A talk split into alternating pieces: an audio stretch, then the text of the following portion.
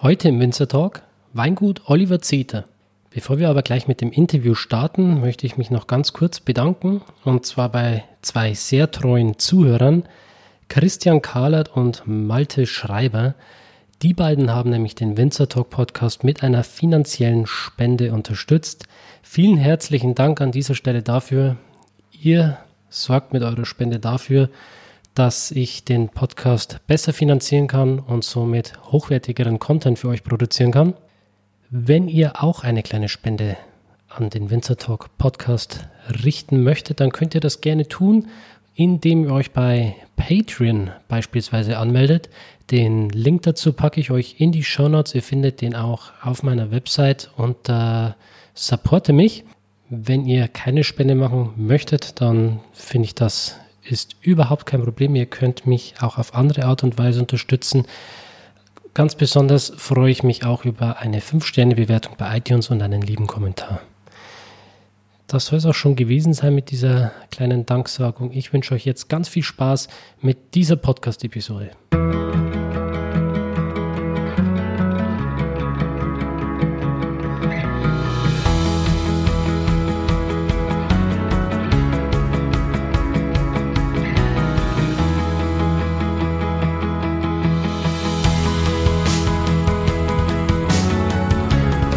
Herzlich willkommen zum Winzer Talk.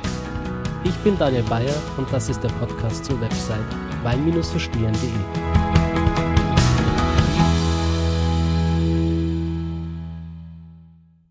Das Schlimme ist ja, bei deiner äh, tiefen Baritonstimme höre ich mich ja, an gerade heute Morgen. Du, ich bin ein bisschen erkältet Aha. und habe das immer noch ein bisschen, aber ich habe schon eine tiefe Stimme.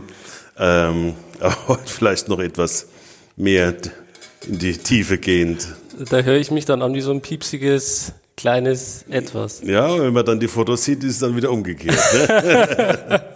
Bist du der Größere. Also gute Fotos machen, ja, und dann auch ja, genau. die Muskeln. Du musst auch stehend machen dann, dass man tatsächlich die Größe erkennt von deinem Daniel. Auf jeden Fall. So, wo sind wir heute? Ich würde sagen in der Pfalz. Das ist noch in der Pfalz, ja. Einen wunderschönen Morgen mit äh, Sonnenschein, wie bestellt für euch. Minus ein Grad. Minus ein Grad. Noch. Ähm, und es soll uns aber nicht davon abhalten, ein ordentlichen, gescheites Frühstück zu uns zu nehmen.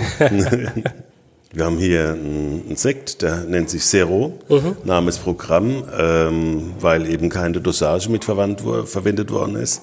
Und es ist äh, Jahrgang 2013, haben wir es äh, zweite Mal produziert in dieser Art. 2010 war der erste Jahrgang. Klar, stilistisch wollen wir uns halt schon ein bisschen nach dem großen Vorbild richten. Ähm, von daher sind die Rebsorten hier vorgegeben. 60 Prozent Pinot Noir und 40 Prozent Chardonnay äh, im Holz vergoren, äh, spontan. Äh, soweit es geht, teilweise nachgeholfen damit mit äh, Reinzuchthefe, aber es war wichtig, dass es eben kleines Holz ist, Barrique und so weiter, um dort die Struktur reinzubekommen. Früh gelesen natürlich, Ganztraubenpressung.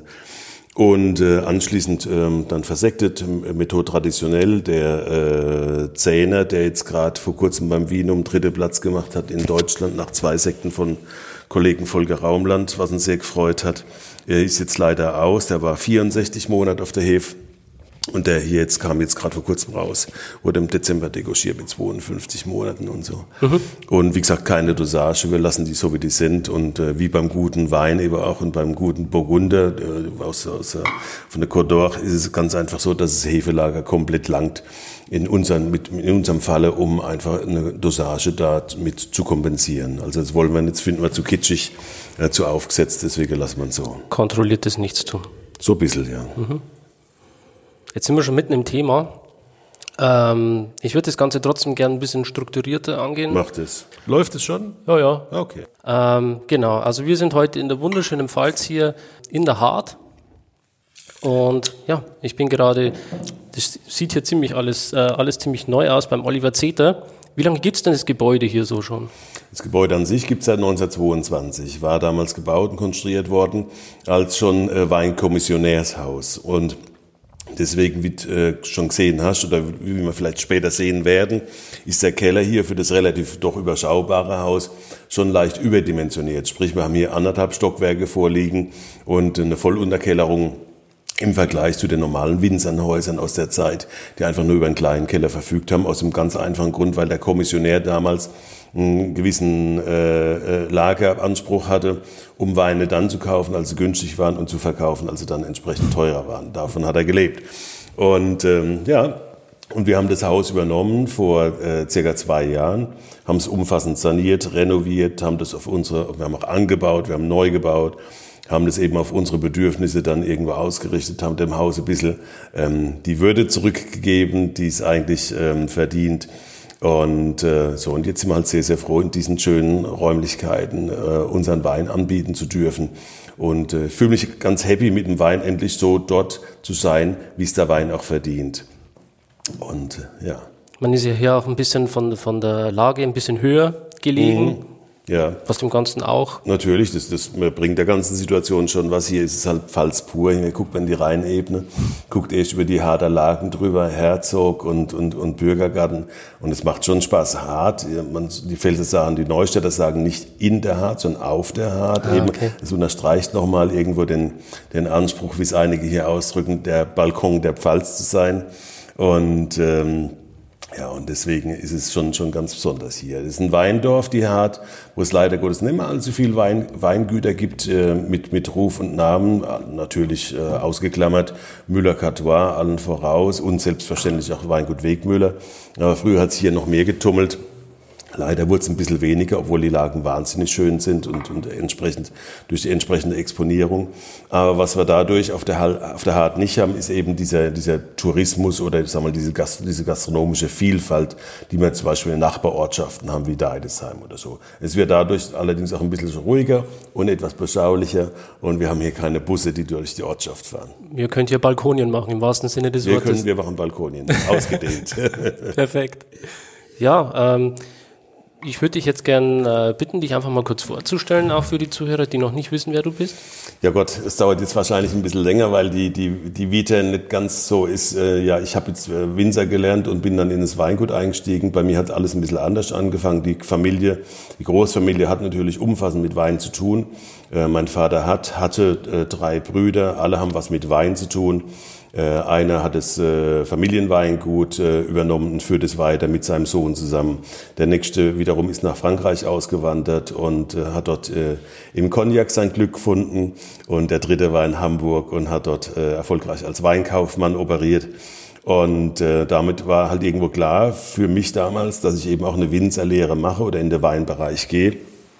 Mein Vater war seinerzeit Geschäftsführer von einer großen Pfälzer Kellerei gewesen und äh, hat sich dann später in, in Ende der 80er Jahre hat er sich selbstständig gemacht als äh, Weinagentur, als Weinimporteur.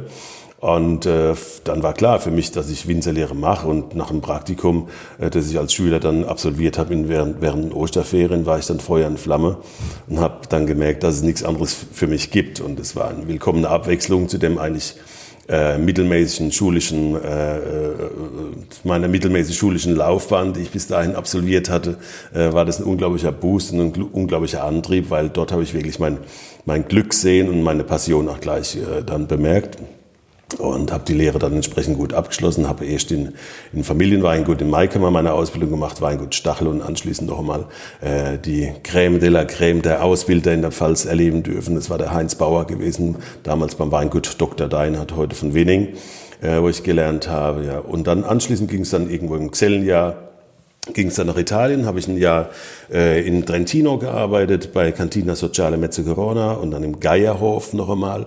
Und es hat man natürlich komplett neue Einblicke äh, dann äh, verliehen und ermöglicht und habe dann im Anschluss äh, zwei Jahre die Weinbauschule in Weinsberg äh, absolviert, habe da Techniker gemacht und bin dann nochmal für ein, ein Jahr nach Südafrika und kam zurück aus Südafrika. Das war 1992. Zwischendrin waren noch andere Geschichten.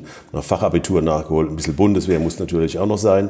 Und dann 1992 kam ich dann von Südafrika zurück und ähm, so, und da stellte sich eben die Frage, was tun, ne? weil ich meine, ähm, als ausgebildeter Winzer oder Weinbautechniker nach Hause zu kommen und der Papa hat äh, zwar mit Wein zu tun, verfügt aber über kein Weingut, ist nicht ganz so optimal. Aber natürlich hat die Familie dafür gesorgt, dass der Bub richtig unterkam und deswegen führt mich mein Weg dann nur stracks nach Hamburg habe 1992 dann angefangen in Hamburg zu arbeiten und habe äh, dort dann, sag mal, für unsere Agentur, für die Firma meines Vaters dafür gesorgt, dass äh, der Vertrieb irgendwo auf ordentliche Füße kam.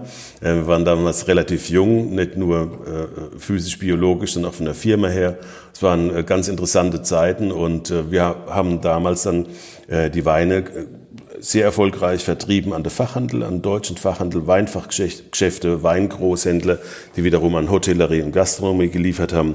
Und es war natürlich eine, eine unglaublich tolle Zeit in Hamburg. Erstmal Hamburg per se äh, erleben zu dürfen, dort arbeiten zu können, den, den Menschenschlag erleben zu dürfen. Hamburger ist halt immer sehr äh, verbindlich, was der Pfälzer nicht immer so ist. Vor allem, wenn die Stunde etwas vorrückt, dann wird öfter mal auf die Schulter geschlagen und äh, an das erinnert man sich vielleicht am nächsten Tag gar nicht mehr so. Und in Hamburg war halt diese hanseatische Kaufmannschaft und diese Verlässlichkeit war groß geschrieben gewesen. Und äh, klar, das war eine tolle Zeit, aber nach elf Jahren habe ich gemerkt, dass die Heimat wieder ruft. Man ist, es ist ja oftmals so, dass man das Eigentliche erst schätzen lernt, wenn man es eigentlich, wenn man es nicht mehr verspürt oder nicht mehr hat. Also sprich, äh, die, die Heimat schätzt man mehr, wenn man schon lange nicht mehr da war und fern war. Und genauso war es bei mir. Also die Heimat, die Pfalz hat wieder gerufen und 2003 habe ich dann die Koffer gepackt und bin dann in die Pfalz gefahren. Hat ja bis dato mit Weinbau, mit eigenem Wein überhaupt nichts am Hut. Und jetzt kommen wir so langsam irgendwo, kriegen wir jetzt die Kurve zu dem, was wir, warum wir eigentlich jetzt heute da sitzen.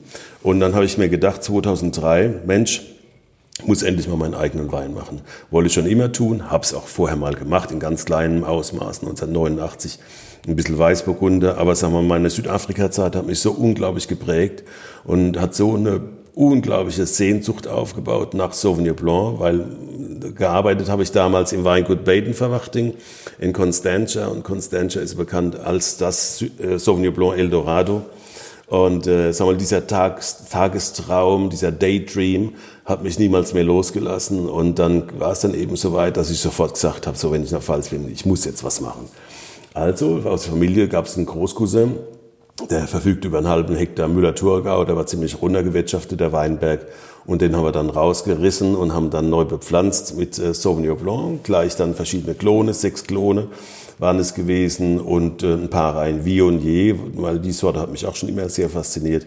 Und dann ging's los. Nach sämtlichen Malaisen, die ein Winzer nur haben kann, ob das jetzt Spätfrost war, Frühfrost, Haasverbiss oder wie auch immer, gab es dann 2007 doch den ersten Ertrag, der es ermöglicht hat, in seiner qualitativen äh, äh, in seinem qualitativen Level den auf die Flasche zu bringen. 2006 der Jahrgang zuvor war die Vorfreude sehr groß, allerdings war der Jahrgang so miserabel, dass er nicht getaucht hätte als Debütjahrgang. Ja, 2007 kam dann der, der erste Wein auf die Flasche und äh, das waren so rund 3000 Flaschen.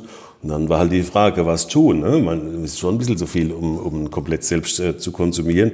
Und dann kam auf einmal natürlich auch das kommerzielle, äh, dieser kommerzielle Aspekt auf. Aber nachdem ich halt durch meinen Vorberuf oder meinen bis dahin noch ausgeführten Beruf als Weinhändler über ganz gute Kontakte verfügt hat, hab und äh, da hat sich auch irgendwann so dann irgendwie angetan, dass äh, damals ein mein äh, Geschäftsfreund und Partner von der Sansibar bei uns in der Pfalz zu Besuch war und hat den Wein verkostet und hat gesagt, du, den, äh, den brauche ich, den will ich und ich würde gern alles nehmen. Und dann war man halt wieder im Zwiespalt, irgendwo möchte man sich komplett trennen von seinem ersten Kind äh, oder möchte man noch ein bisschen was behalten. Also wir haben uns dann irgendwie nach ein paar Gläsern haben wir uns dann irgendwie auf einen Konsens geeinigt, dass nicht alles nach Sylt gegangen ist, aber doch schon ein Großteil. War natürlich halt ein ein wahnsinnig schönes Debüt. Ähm, und äh, klar, diese, diese, diese Lokalität, dieses Restaurant, dieses Unternehmen ist einzigartig in Deutschland und hat halt schon einen relativ großen Potenzierungsfaktor. Und deswegen war es halt besser, als den Wein irgendwo auf dem Flohmarkt verkauft zu haben. So, und dann ging es eben so weiter, wie es so ist. Ne? Das kennt man vielleicht ähm, eher aus dem Hobbybereich. Und das Weinmachen war bis dahin für mich noch ein Hobbybereich. Ein Hobby ver, ver, ver, verfolgt man vielleicht dann und wann mit einer größeren Passion, als man eigentlich seinen Job verfolgt. Äh, das kennt jeder, der eine Märklin-Eisenbahn hat und immer davon loskommt. Oder Briefmarkensammlung oder Skifahren oder alles, was zur angenehmen Freizeitsucht werden kann. Und genauso war es bei mir. Und dann sagte Mensch, das hat ja wunderbar funktioniert und jetzt müssen wir noch was ausprobieren. Jetzt machen wir noch ein Fumé und das und jenes. Ja, wir brauchen noch Trauben. Okay, und dann gab es wieder ein Stück Land zu verkaufen. Das war damals noch eher mal der Fall als, als heute. Und dann habe ich zugeschlagen und dann haben wir wieder Sauvignon Blanc gepflanzt und wieder im Vergleich dazu Viognier. Und äh, das war ein ganz sehr spezieller Klon, den wir da äh, pflanzen konnten, ein sehr spätreifender Klon, den haben wir heute noch im, in der Produktion.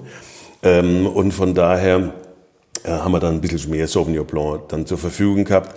Ähm, parallel dazu habe ich dann schon angefangen, noch Weinberge zu pachten und habe dann ähm, auch Trauben zugekauft von, von Winzern, die befreundet waren, die gute Qualität produzieren, wo man sich einfach äh, nicht handelseinig war, nur, sondern wo auch die Chemie gestimmt hat. Und das ist ganz elementar bei dieser Geschichte. Ähm, wenn man, wenn man äh, sag mal, irgendwo die Trauben nicht selbst produziert, sondern produzieren lässt, muss die Chemie stimmen, weil es gibt viele Details, die es zu besprechen gibt. Und äh, da muss jeder mitziehen und muss, muss äh, so denken, wie der andere eben auch denkt. Äh, und nicht nur an das Geld und nicht nur an den maximalen Ertrag oder nur an die maximale Qualität. Das heißt dann irgendwo alles leben, leben lassen. Also, so hat es ganz gut funktioniert, ausgebaut, weil ich natürlich ein Freestylist war. Ähm, und äh, über kein eigenes Weingut in dem Sinne verfügt habe ähm, ausgebaut und oder ausgebaut tun wir immer noch die Weine zum Großteil im Familienweingut meines Onkels und meines Cousins, wo wir uns ein schönes Separé äh, äh, erschaffen haben, wo wir dann symbiotisch irgendwo Geräte gemeinsam benutzen, wie zum Beispiel Pressen oder Abfüllanlage oder so. Aber ansonsten hat da jeder sein, sein Bereich und, und sein, sein, äh, seine Nischen und seine Tanks und seine Behältnisse. Und es funktioniert sehr, sehr gut. Nur, was man natürlich eben auch braucht als Weingut, und das vor allem in Deutschland, ist das Weingut an sich, ja, also auch diese, diese Räumlichkeit, nicht nur die Produktion, äh, weil es war schon so gewesen, dass es teilweise Leute gab, die dann gesagt haben, ja, ich würde mal gerne den Keller sehen.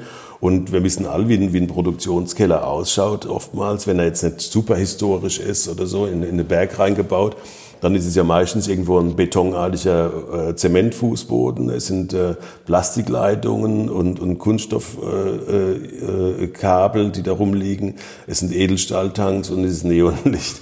Und oftmals war es dann halt so gewesen, dass die Leute dann sich etwas entromantisiert gefühlt haben und äh, haben gesagt, ja, ihre, ihre, ihre Tasting-Bereich, wo ist denn das? Und das war bei uns alles ganz klein gewesen. Haben wir gemerkt, wir müssen da ein bisschen was tun. Und deswegen äh, haben wir uns dann dieses wunderschöne Anwesen angelacht und sitzen jetzt da, wo wir sitzen. Und ganz unten im Keller äh, äh, ist auch schon äh, das ganze Haus mit entsprechend Seele äh, befüllt. Also es lagern hier so rund 15.000 Liter äh, Rotwein, die wir jetzt hier reifen lassen auf der Hart. Ja. Mhm. Und das war der Werdegang von, von, von Anfang, es war jetzt ein etwas größerer Bogen, den wir geschlagen haben, bis zu jetzt. Ähm, es ist keine klassische Situation ähm, im Weinbau. Ähm, das ist die erste Generation. Wir arbeiten ein bisschen anders. Wir arbeiten, in Deutschland ist es dann auf dem Rückenetikett etwas schwarz-weiß, nur unterschieden. Es gibt die Gutsabfüllung respektive Erzeugerabfüllung oder den Abfüller. Wir sind Abfüller, äh, obwohl wir uns nicht als solcher fühlen, äh, fühlen weil ähm, ein Abfüller kann sowohl ein Riesenbetrieb sein, der Aldi, Lidl etc. oder ein Discount beliefert äh, oder sowas wie wir. Der Franzose hat dann, wie so meist, ein etwas äh, bezeichnenderes äh, äh, Wort oder Wortkreation geschöpft. Und es wäre in dem Fall im Burgund, wäre man Négociant Éleveur. Also einer, der Trauben kauft, ein Négociant praktisch, und es dann ausbaut zu seinem eigenen Wein, das äh, entspricht dann dem Éleveur. Mhm. Und so sehen wir uns einfach. Ähm, Gott sei Dank ist es der Kundschaft relativ egal, was da jetzt hinten draufsteht und ob das jetzt aus eigenen Weinbergen ist oder, oder zugekaufte Trauben und äh, ja, so ist es, aber Hauptsache es funktioniert und das Ergebnis spricht für sich und das ist für mich elementar. Was für mich auch elementar ist, dass deine Stimme nicht austrocknet. Und äh, du hast uns was eingeschenkt. Ja. Und deshalb würde ich sagen, dass wir uns mal die Kehlen kurz befeuchten. Machen wir gerne. Zum Wohl. Cheers, mein Lieber.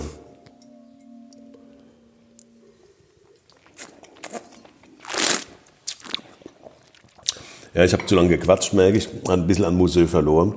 Aber es macht ihn nur interessanter, finde ich, weil er ähm, jetzt schon schön rüberkommt und unverblümt ist. Ist er sehr roh. Haben wir vorhin schon mal kurz angesprochen. Äh, Sekt aus ähm, 60% Pinot Noir und 40% äh, Chardonnay. Äh, war für 52 Monate auf der Hefe und haben wir jetzt im, im Dezember degochiert und sind eigentlich ziemlich happy drüber. Mhm. Vorjahresjahrgang äh, war 2010 gewesen. Der hat als Debütjahrgang schon ganz gut abgeschnitten gehabt. Äh, bei verschiedenen äh, Messen und Wettbewerben und Präsentationen und so weiter. Und von daher, ist eine ganz kleine Nische, die wir bedienen. Wir machen zwei Sekte. Einmal den Zero und dann machen wir den ähm, aus Sauvignon Blanc äh, produzierten äh, Sauvignon Blanc Brut. Und das ist natürlich der, der Sauvignon Blanc ist halt ganz klar, weil bei uns ist Sauvignon Blanc Hauptleitsorte äh, ist der halt im kommerzielle, vom kommerziellen Aspekt her als deutlich erfolgreicher anzusehen. Hängt natürlich auch an dem preislichen Füge. Äh, der roh hingegen ist so was, was ich was wir produzieren, das kommt direkt vom Herz im Prinzip. Das ist, äh, das ist ganz, äh, das ist so ein, ein Sekt, den der Winzer eben gerne macht, weil er, weil er halt ein bisschen schon außergewöhnlich ist, weil er ähm, natürlich ist, weil er eben klassisch ist und äh, weil es halt die, die obere Liga darstellt. Ne? Im Vergleich zur normalen Weinherstellung ist so ein Projekt Winzer Sekt, Sekt schon ein bisschen umfangreicher, die ah, Herstellung. Ja, das ganze klar, Thema. Klar. Ähm, ist das was, wo du sagst, das ähm, rentiert sich auch? Die Wahrnehmung in Deutschland bezüglich Winzersekt ist da, die Leute wissen das zu schätzen? Oder sagen alle, ah, was will ich jetzt mit einem Winzersekt? Ich will eigentlich einen Champagner. Du, das kommt immer, kommt immer wohl drauf an. Das ist ein, das ist ein großer, großen Themen, das ist ein großer Themenkomplex, der ja irgendwo derzeit in, ganz gut diskutiert wird, Gott sei Dank. Wo, Quo Vadis, der deutsche Winzersekt, äh, was ist da ähm, irgendwo machbar als Marke, irgendwo als Auftritt, sprich, respektive Cremant oder, oder, oder Cava oder so, kommen wir da in, in, eine, in, eine, ähnliche Situation, dass wir da irgendwas äh, generisch gemeinsam nutzen können. Aber ich glaube, derzeit ist einmal diese ganze Winzersekt-Welt noch so zerklüftet, weil es gibt nämlich von bis, und deswegen komme ich zurück auf deine, deine Einstiegsfrage, ähm, ob das auch irgendwie vom, vom, vom Produktionsansatz was Besonderes ist. Und das ist eben von, von Haus zu Haus unterschiedlich. Ich meine, der eine Winzer sagt so, äh, ich habe hier einen, einen, schönen Tank Riesling, äh, dann lasse ich versekten und es ist einfach nur ein Riesling-Kabinett oder ein Spätlese und ist eigentlich gar nicht so für sich als Sektgrundwein produziert worden, was ich nicht ganz optimal finde. Oder du gehst halt im Vorfeld ran und sagst, so, da hinten ist das Ziel, ich stehe da, wie komme ich dorthin? Und äh, das ist eher so das, wie es die Top-Leute angehen in Deutschland. Und ähm, auch wir haben hier haben wir von Anfang an äh, angefangen, in die richtige Richtung zu arbeiten. Frühe Lese, äh, niemals über 75 Grad Öchsle, ähm, die Säureparameter müssen stimmen, äh, Ausbau dann im, im, wie gesagt, im, im Barrik, äh, kein neues Holz natürlich, sondern gebrauchtes Holz, um dem Wein ein gewisses Flash und, und, und äh, äh, ein bisschen was an mehr äh, an Dimensionen mitzugeben, dann das lange Hefelager. Also es gibt da verschiedene Wege, die nach Rom führen. Und äh, unserer fühlt sich derzeit ganz gut an, muss ich sagen. Aber wie gesagt, ähm, du siehst ja diese Unterschiedlichkeit, was man machen kann ähm, mit Winzer Sekt. Wir machen jetzt einen Sauvignon Blanc zum Beispiel, der wahnsinnig gut zu, zur asiatischen Küche passt, zu Vorspeisen, auch zu Räucherfisch und so, der einfach nur so gut auch zu verkosten ist. Und dann halt den Zero mit einem ganz anderen Anspruch, den wir hier haben. Ne? Mhm. Ich finde, ähm, der hat am, am Mund, an der, von der Struktur her eine schöne Cremigkeit ja, der hat eine Cremigkeit. Der äh, Zehnerjahrgang war noch ein bisschen verrückter, ein bisschen polarisierender. Ähm, hat eine mega Säure gehabt, die sich aber dann letztendlich unglaublich gut eingebunden hat. Der Kamerad hier aus 2013 ist ein bisschen softer in seiner Säure, hat in Anführungsstrichen nur 8,8, äh, aber dafür auch nur 1,8 äh, Restzucker. Und das passt aber ganz gut und du hast vollkommen recht es ist eine gewisse Cremigkeit drin, die natürlich kommt zum einen durch den biologischen Säureabbau, was elementar ist in so einem Fall, als natürlich auch durchs lange Hefelager. Ne? Mhm. Sowohl im, im, im Barrik am Anfang, wo wir den Wein dann schon irgendwo bis April drin haben und ähm, gerne mal aufrühren und natürlich dann eben auch auf der Flasche. Ne? Hm. Also man muss auf jeden Fall extrem viel Geduld mitbringen, wenn man sowas erzeugen möchte. Das ist im Weinbau eigentlich immer so. Das ist auch eine schmerzliche Erfahrung für mich gewesen, weil ich überhaupt nicht unbedingt zu der Fraktion supergeduldiger Mensch gehöre. Äh, aber ich meine, die Natur gibt es einfach vor. Die Natur ist der Dirigent und hat den Taktstab in der Hand. Und das finde ich ja ganz gut, so ein als für einen Mensch als disziplinarische Maßnahme. Ein Weinberg braucht mindestens drei Jahre, bis er was gibt und bis er richtig was Gutes gibt.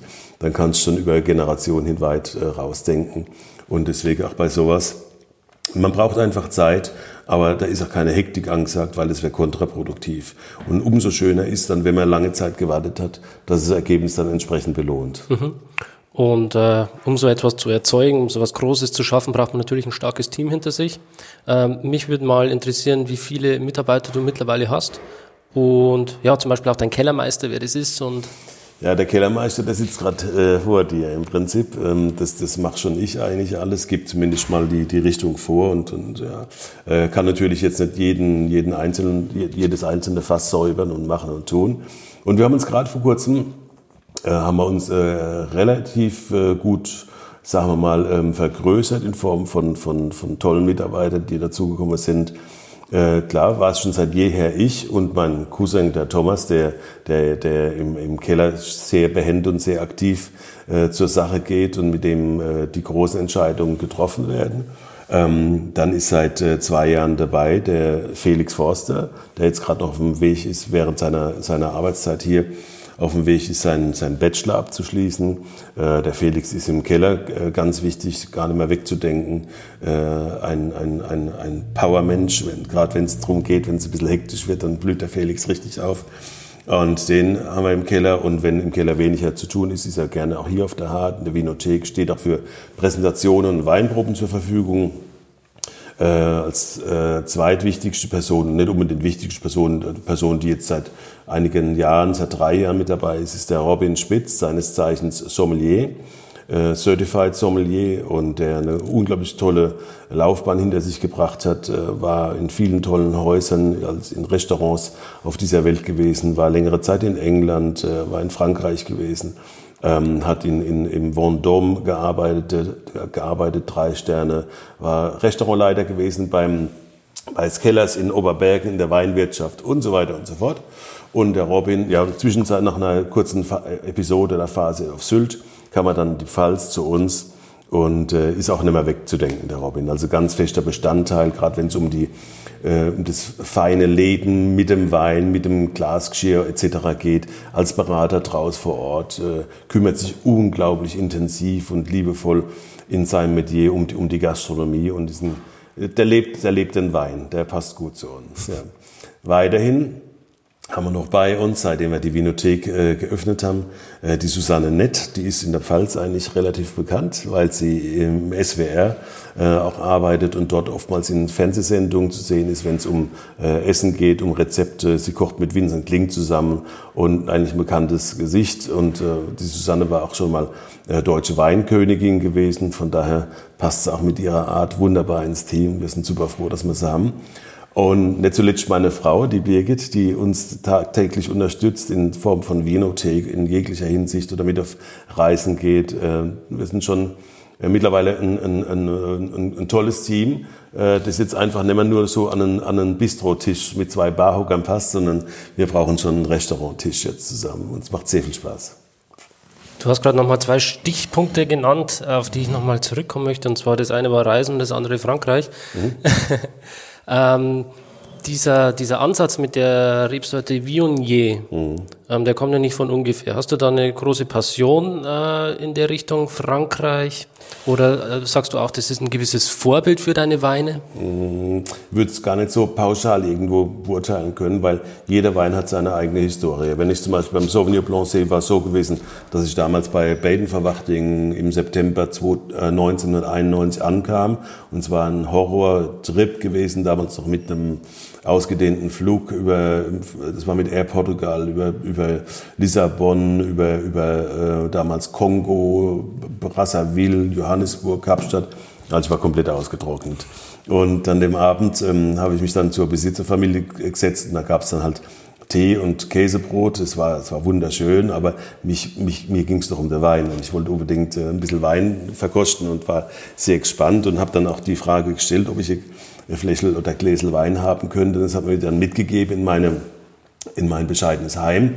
Und obwohl ich so müde war und, und, über 30 Stunden unterwegs war, hat mich der Wein so unglaublich in seinen Bann gezogen, dass ich echt nachts kaum schlafen konnte und habe da immer wieder reinriechen müssen, weil das war für mich eine komplett neue Erfahrung. Sauvignon Blanc in dieser Machart, äh, sowas von fein und gut und, und, und trotzdem äh, sag mal, sehr, sehr extrovertiert, aber doch so, so elegant und so ganz anderer Schlagwein als alles andere, was ich vorher getrunken habe. Und das war im Prinzip immer so diese, dieser, dieser, dieser Wein, äh, der mich mein ganzes Leben verfolgt hat. Das war beim Bereich Sauvignon Blanc. Das wollte ich tun, das wollte ich genauso machen. Beim Viognier, klar, bevor ich den Viognier aus dem, aus dem Ursprungsbereich, also aus Condrieu und Nordrhône probiert habe, war es wiederum ein anderer Wein, der mich unglaublich ähm, begeistert hat und wirklich verzaubert hat, konnte gar nicht, konnte gar nicht loskommen von. Und zwar war es aus dem Piemont ein, ein Viognier gewesen von Matteo Ascheri, äh, Montalupa Bianco. Ähm, er hat dort, äh, ähnlich wie wir auch, Viognier und, und Syrah gepflanzt und äh, füllt die beide nicht als Sortenweine ab, sondern äh, eben als Lagenweine. Und es war der Viognier, der mich wirklich gepackt hat. Es war ein Wein, der mich so unglaublich ähm, fasziniert hat. Es war eine Melange aus Üppigkeit und Finesse zugleich. Ich weiß ganz genau noch, wie er schmeckt. Da waren Aprikosenaromen mit dabei. Es war Mirabelle. Es war ein, ein, ein Wein, der hat grün geleuchtet. Da habe ich gedacht, das ist ja fantastisch. Das würde ich ganz gern irgend probieren, ob das funktioniert in der Pfalz. Und du, dann kam halt das ein oder andere noch dazu. Und letztendlich habe ich mir gedacht, die Sorte, die wir jetzt zum Schluss noch angepflanzt haben, ähm, habe mir gedacht, Mensch, Chenin Blanc ist so ein Chamäleon, es macht so viel Spaß und so viel Sinn. Du kannst aus Chenin Blanc alles machen, von, vom Sparkling über einen normalen Chenin Blanc. Äh, du kannst einen, einen, einen, süßen Wein machen, bis zum edelsüßen hin. Ähm, Chenin Blanc hat ja oftmals eine Bandbreite, eine Spielart, ähnlich wie Riesling. Und dann dachte ich mir eigentlich, wo Sauvignon Blanc gut wächst, passt eigentlich auch Chenin Blanc hin. So drücken wir es einfach mal so aus. Gemacht, getan und dann, dann war er eben gesetzt und gepflanzt. Aber zwischendrin haben wir natürlich schon ähm, äh, vieles mit dazu mit, mit eingliedern können, was in Frankreich wächst. Ob das jetzt ganz klar Spätburgunder Pinot Noir ist, bin ich ein ganz großer Fan von. Also privat kaufe ich mir einen Rotwein kaum noch was anderes wie nur noch Burgunder.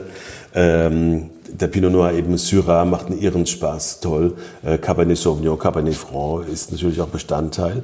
Ähm, sicherlich dürfen wir Riesling nicht vergessen, äh, gehört elementar dazu. Also ich möchte mich da nicht unbedingt irgendeiner Partei anschließen und sagen, hier die, die Frankophilen, äh, zu den Frankophilen zähle ich mich. Äh, es gibt kein Rezept, sondern es gibt auch keine, keine Gangart, keine Marschrichtung.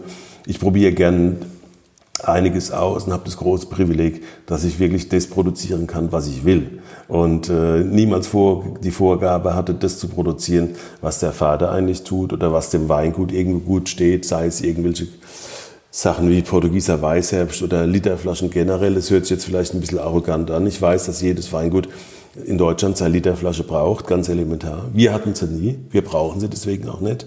Ich muss sie nicht machen, sondern ich kann mich wirklich auf das konzentrieren, was ich eigentlich machen will. Und da gehören oftmals die französischen Rebsorten mit dazu. Aber wie gesagt, Riesling und so weiter dürfen wir, dürfen wir alles nicht vergessen. Einhergehend ist es vielleicht auch gar nicht so ungeschickt derzeit, sich mit den Sorten ein bisschen besser zu befassen, weil wir wissen ja, gerade nach diesem Jahr, was das Klima mit uns tut und da passt ein Syrah vielleicht zurzeit besser rein bei uns wie ein Portugieser oder ein St. Laurent. Ähm, und wir werden sehen, was, was noch kommt. Mhm. Ja, Syrah ist auch eine extrem spannende Rebsorte, ja. auf jeden ja. Fall. Äh, unten im Burgenland, zum Beispiel in Österreich, äh, die machen da ganz viel mittlerweile auch damit. Syrah, ganz mhm. klar, passt wunderbar. Wir, wenn wir gerade beim Thema sind, das also ansprechen, Syrah, ähm, präferieren absolut den Syrah im Gegensatz zum Shiraz.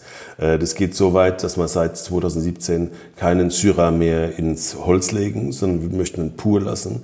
Ähm, Edelstahl wäre dann etwas zu klinisch und deswegen äh, packt man die dann in Amphoren rein aus Terracotta, aus, aus Italien. Dort haben sie einen entsprechenden Luftaustausch, eine gewisse Oxidation, die notwendig ist, aber ohne die Abgabe von dem in dem Fall lästigen, etwas aufgesetzten, zu süßen Holzgeschmack, der den Wein ein bisschen verfälscht. Syrah habe ich gern kantig und knochig, ungeschminkt, ähm, wild nach gebrochenem Zweig oder gebrochenem Blatt, eher so ein bisschen phenolisch schmeckend und da kriegt er genug Gerbstoffe mit, die muss ich ihm durchs Holz nicht geben. Und wir merken, dass dieses einmal, ich drücke es immer aus als feminine Ausbauart, sprich ein bisschen das Feine, das Fruchtige, das Schwarzfruchtige, ähm, äh, nicht unterstützt, nicht, nicht untermalt durch glotziges Holz, das eher ähm, aparte, äh, mir an dem Wein viel besser schmeckt äh, als das äh, Shiraz-like. Also mehr Pinot Noir Stilistik beim Syrah, das ist das, was wir wollen. Mhm. Ja. Das ist auf jeden Fall etwas, äh, wo du sagst, da spielt uns der Klimawandel in die Karten.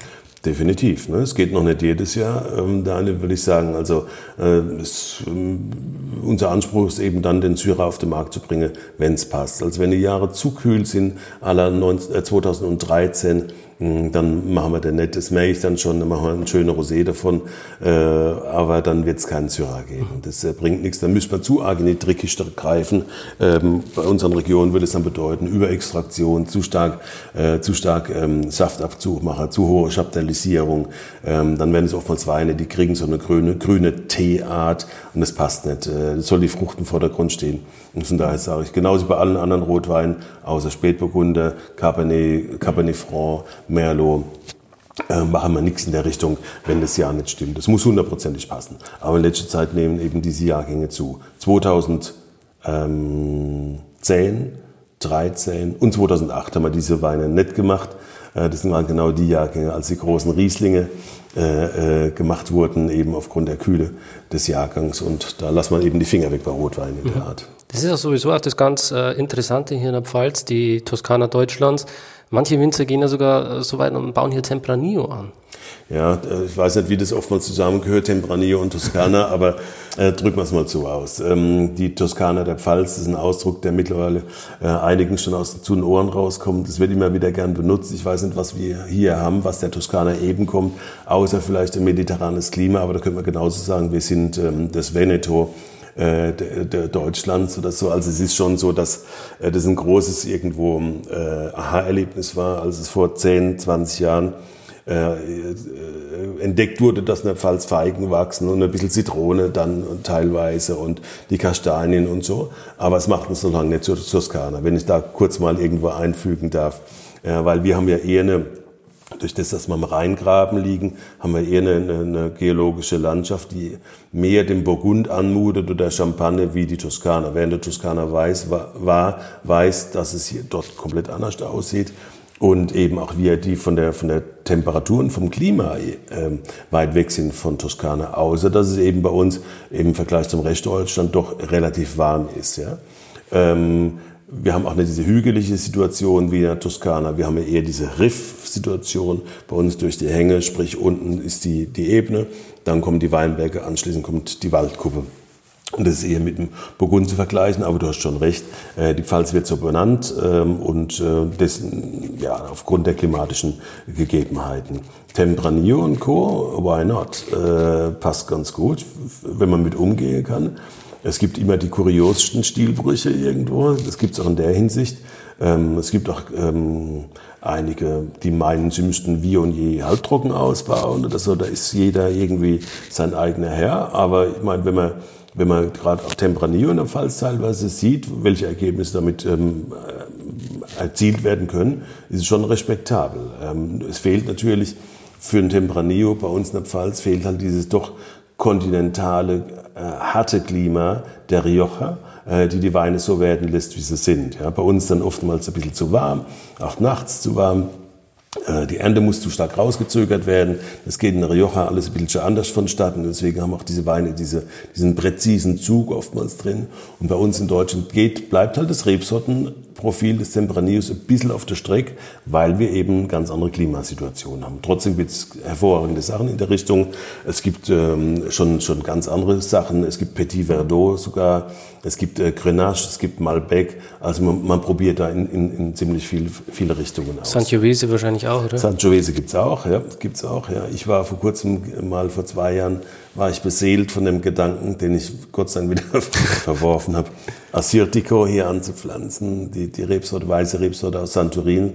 Und weil es mich auch total fasziniert hat, habe ich gedacht, na jetzt irgendwann, irgendwann hört es mal auf oder so. Aber es wird mich schon wieder jucken, Gamay anzupflanzen. Oh ja. ja Gamay ist halt auch was ganz Feines, was ganz Tolles, was auch so in diese elegante Richtung geht wie Pinot oder Syrah.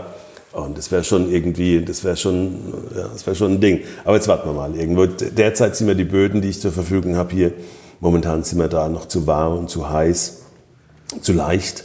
Und äh, ich suche dann nach was anderem. Mhm. Aber Gerade die, die Weinfreaks, die steigen momentan voll auf Gamay ein. Ja, ja, Gamay und Cabernet Franc ist das große Ding. Ne, zur ja, Zeit, ja. Cabernet Franc machen wir übrigens in, seit 2018 ähm, auch in der gleichen Manier wie, wie Syrah, raus aus dem Holz, äh, rein in, in, in, in die Terrakotta-Töpfe und dort bleibt er halt frisch und blau und, und, und, ja, und apart.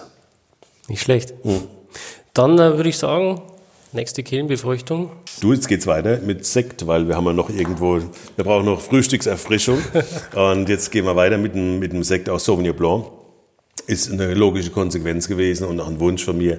Wir sind so im Sauvignon Blanc drin, wir machen alles, was Sauvignon Blanc bringen kann. Wir könnten ein ganzes Menü bespielen mit Sauvignon Blanc, deswegen muss auch ein Sekt her aus Sauvignon Blanc. In der Pfalz oftmals ist ja der große Klassiker im Winzersektbereich der Riesling, aber wir haben uns natürlich auf Sauvignon Blanc da irgendwo eingeschossen.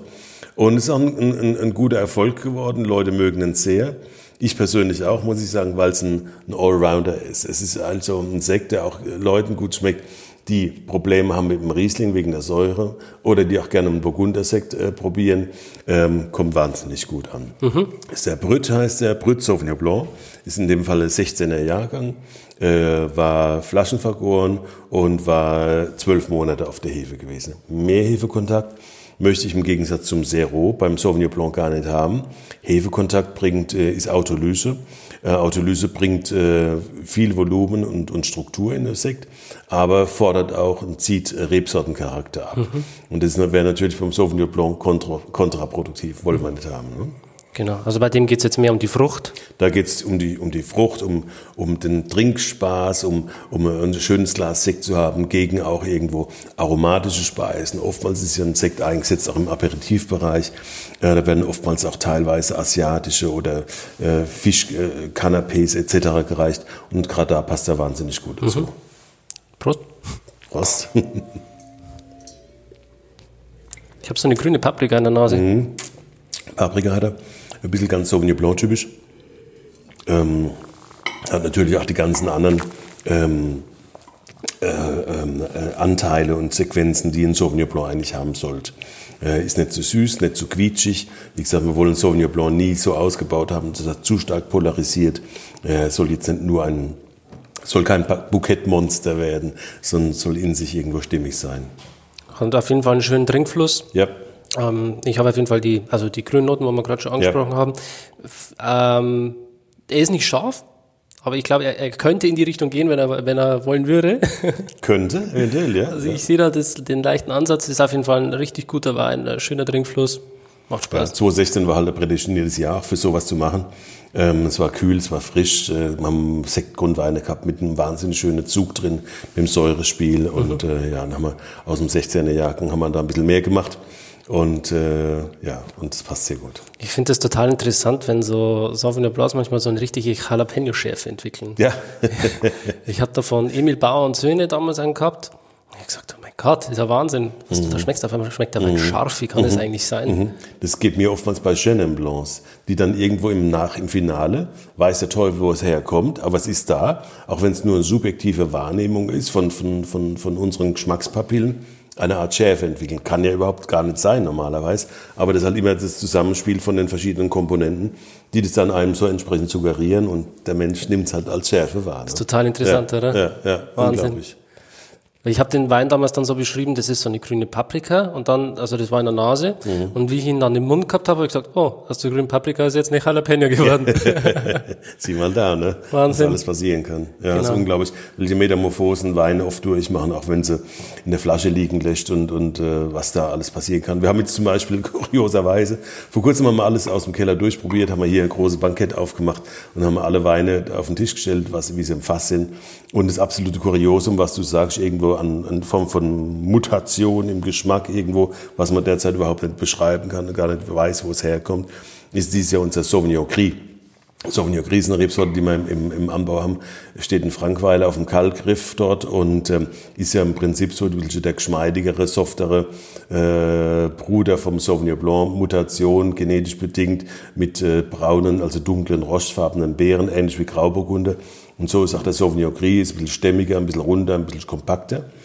Und kurioserweise dieses Jahr schmeckt der Sauvignon Gris als Fassmuster komplett nach Williams Christ.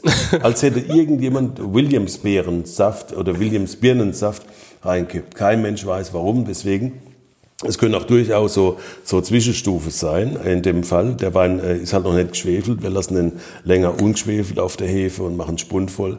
Kann sein, dass er dann wieder zum Erwachsenen, Erwachsensein zurückfindet, wenn er ein bisschen Schwefel gekriegt hat.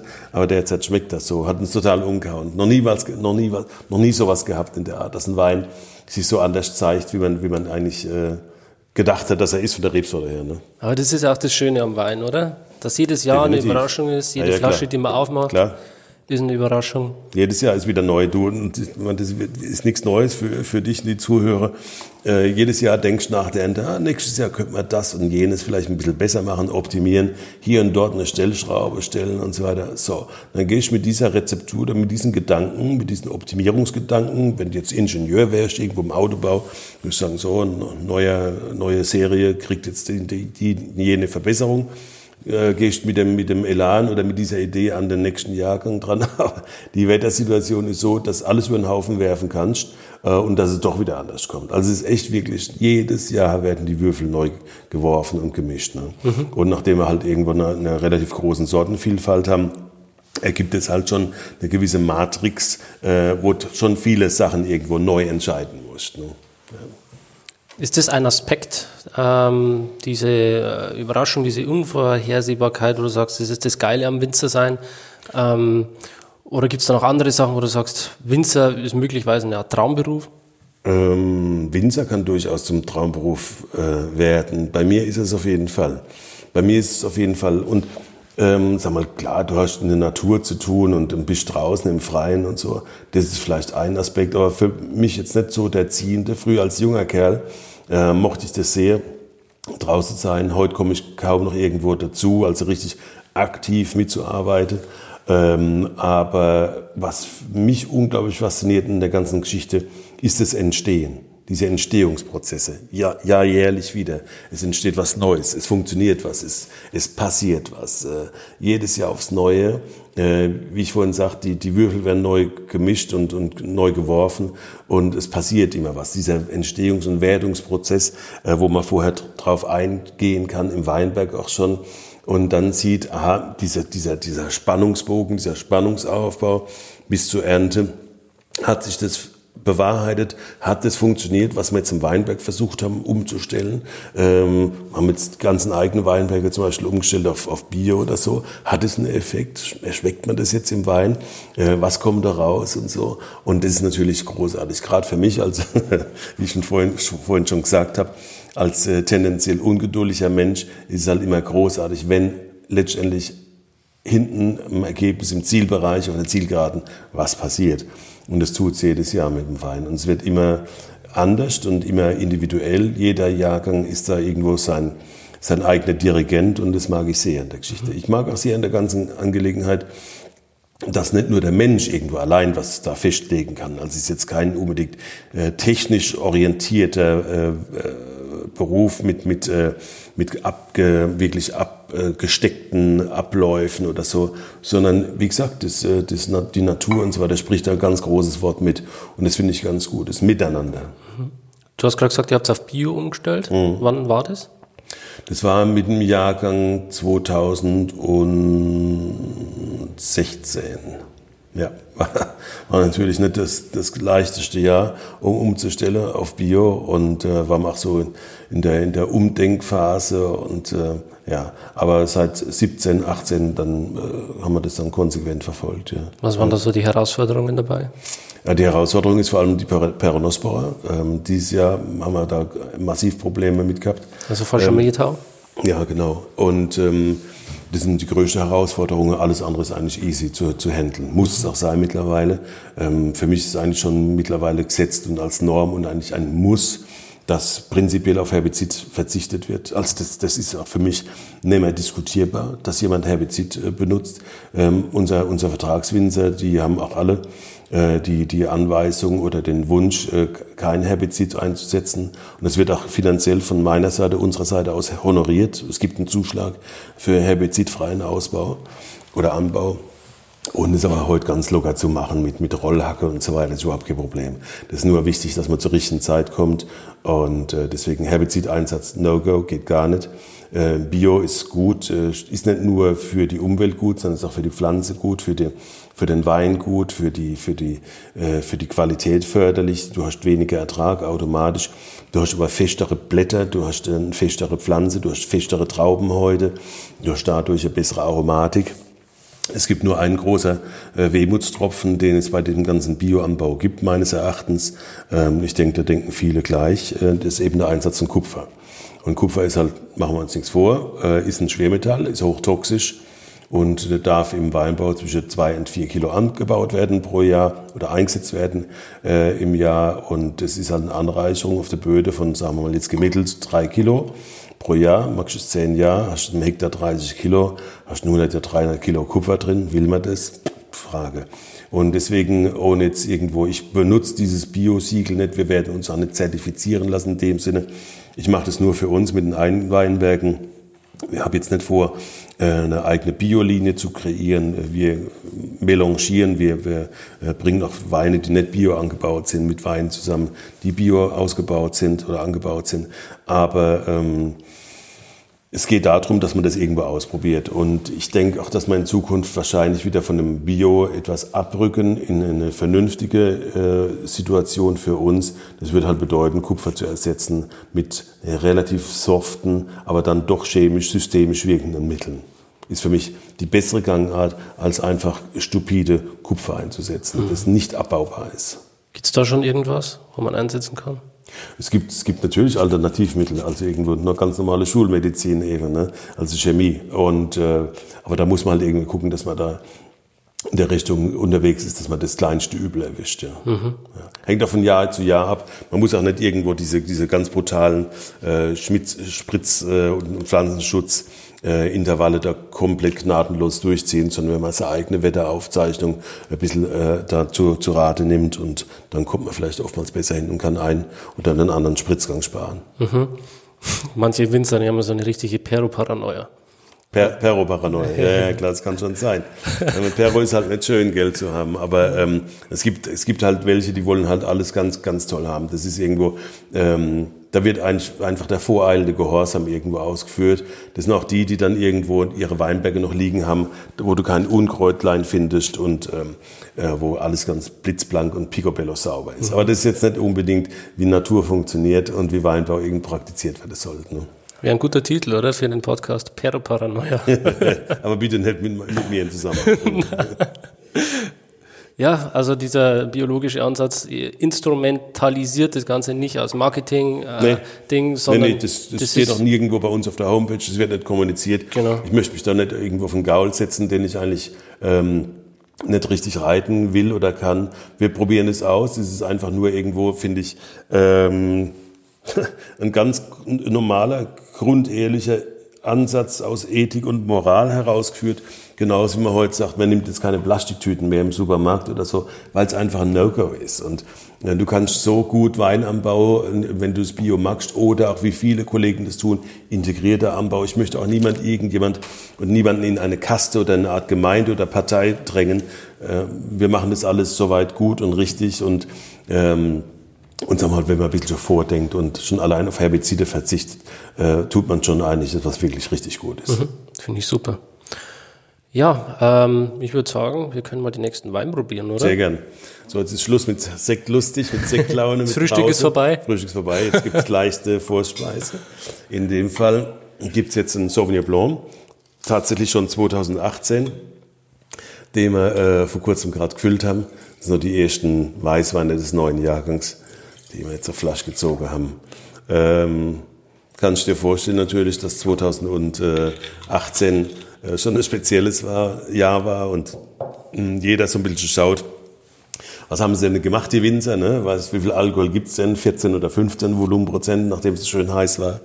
Und bei uns ist es meistens so, dass die heißen Jahrgänge die Weine hervorbringen mit dem wenigeren Alkohol als die, als die kühleren Jahrgänge, weil wir im Gegensatz zu den kühleren Jahrgängen halt überhaupt nicht stabilisieren müssen und es auch nicht tun und äh, die Weine halt äh, dann geflissentlich oftmals äh, ein bisschen früher ernten. In dem Fall beim Sauvignon Blanc waren da teilweise Tranchen dabei gewesen, die ersten Weinberge, die haben wir schon geholt am 20. August. Und ist halt echt super früh. Ne? Ich meine, da springen die Kinder noch in die, in, ins, ins Freibad oder so. Es erinnert mich so ein bisschen wieder an die alte Heimat Südafrika, wo dann mit, mit dem T-Shirt oder Oberkörper frei die kurze Hose und die Gummistiefel dann rumstehst. Ne? Und genauso war es gewesen. Montag, 20. August die ersten äh, ähm, Trauben dann bekommen und, und, geerntet, ganz früh am Morgen, 5 Uhr, damit es schön kalt war. Aber das war genauso diese, diese, diese Versicherung, die ich gebraucht habe, um den Stil des Weines aufrechtzuerhalten, wie eigentlich so ein bisschen jedes Jahr ist, um diese grüne Art drin zu haben, um das äh, ein bisschen tropische einzubringen, um die Säure auch zu haben. Die Säuren haben sich ja ganz schön äh, dann äh, äh reduziert im, im Lauf des Herbstes. Und hier haben wir noch mit, mit potenten 11, glaube ich, 8 äh, Gramm Säure haben wir den, den Most reingekriegt. Ne? Mhm. Also in der Nase haben wir richtig schön die tropischen Früchte.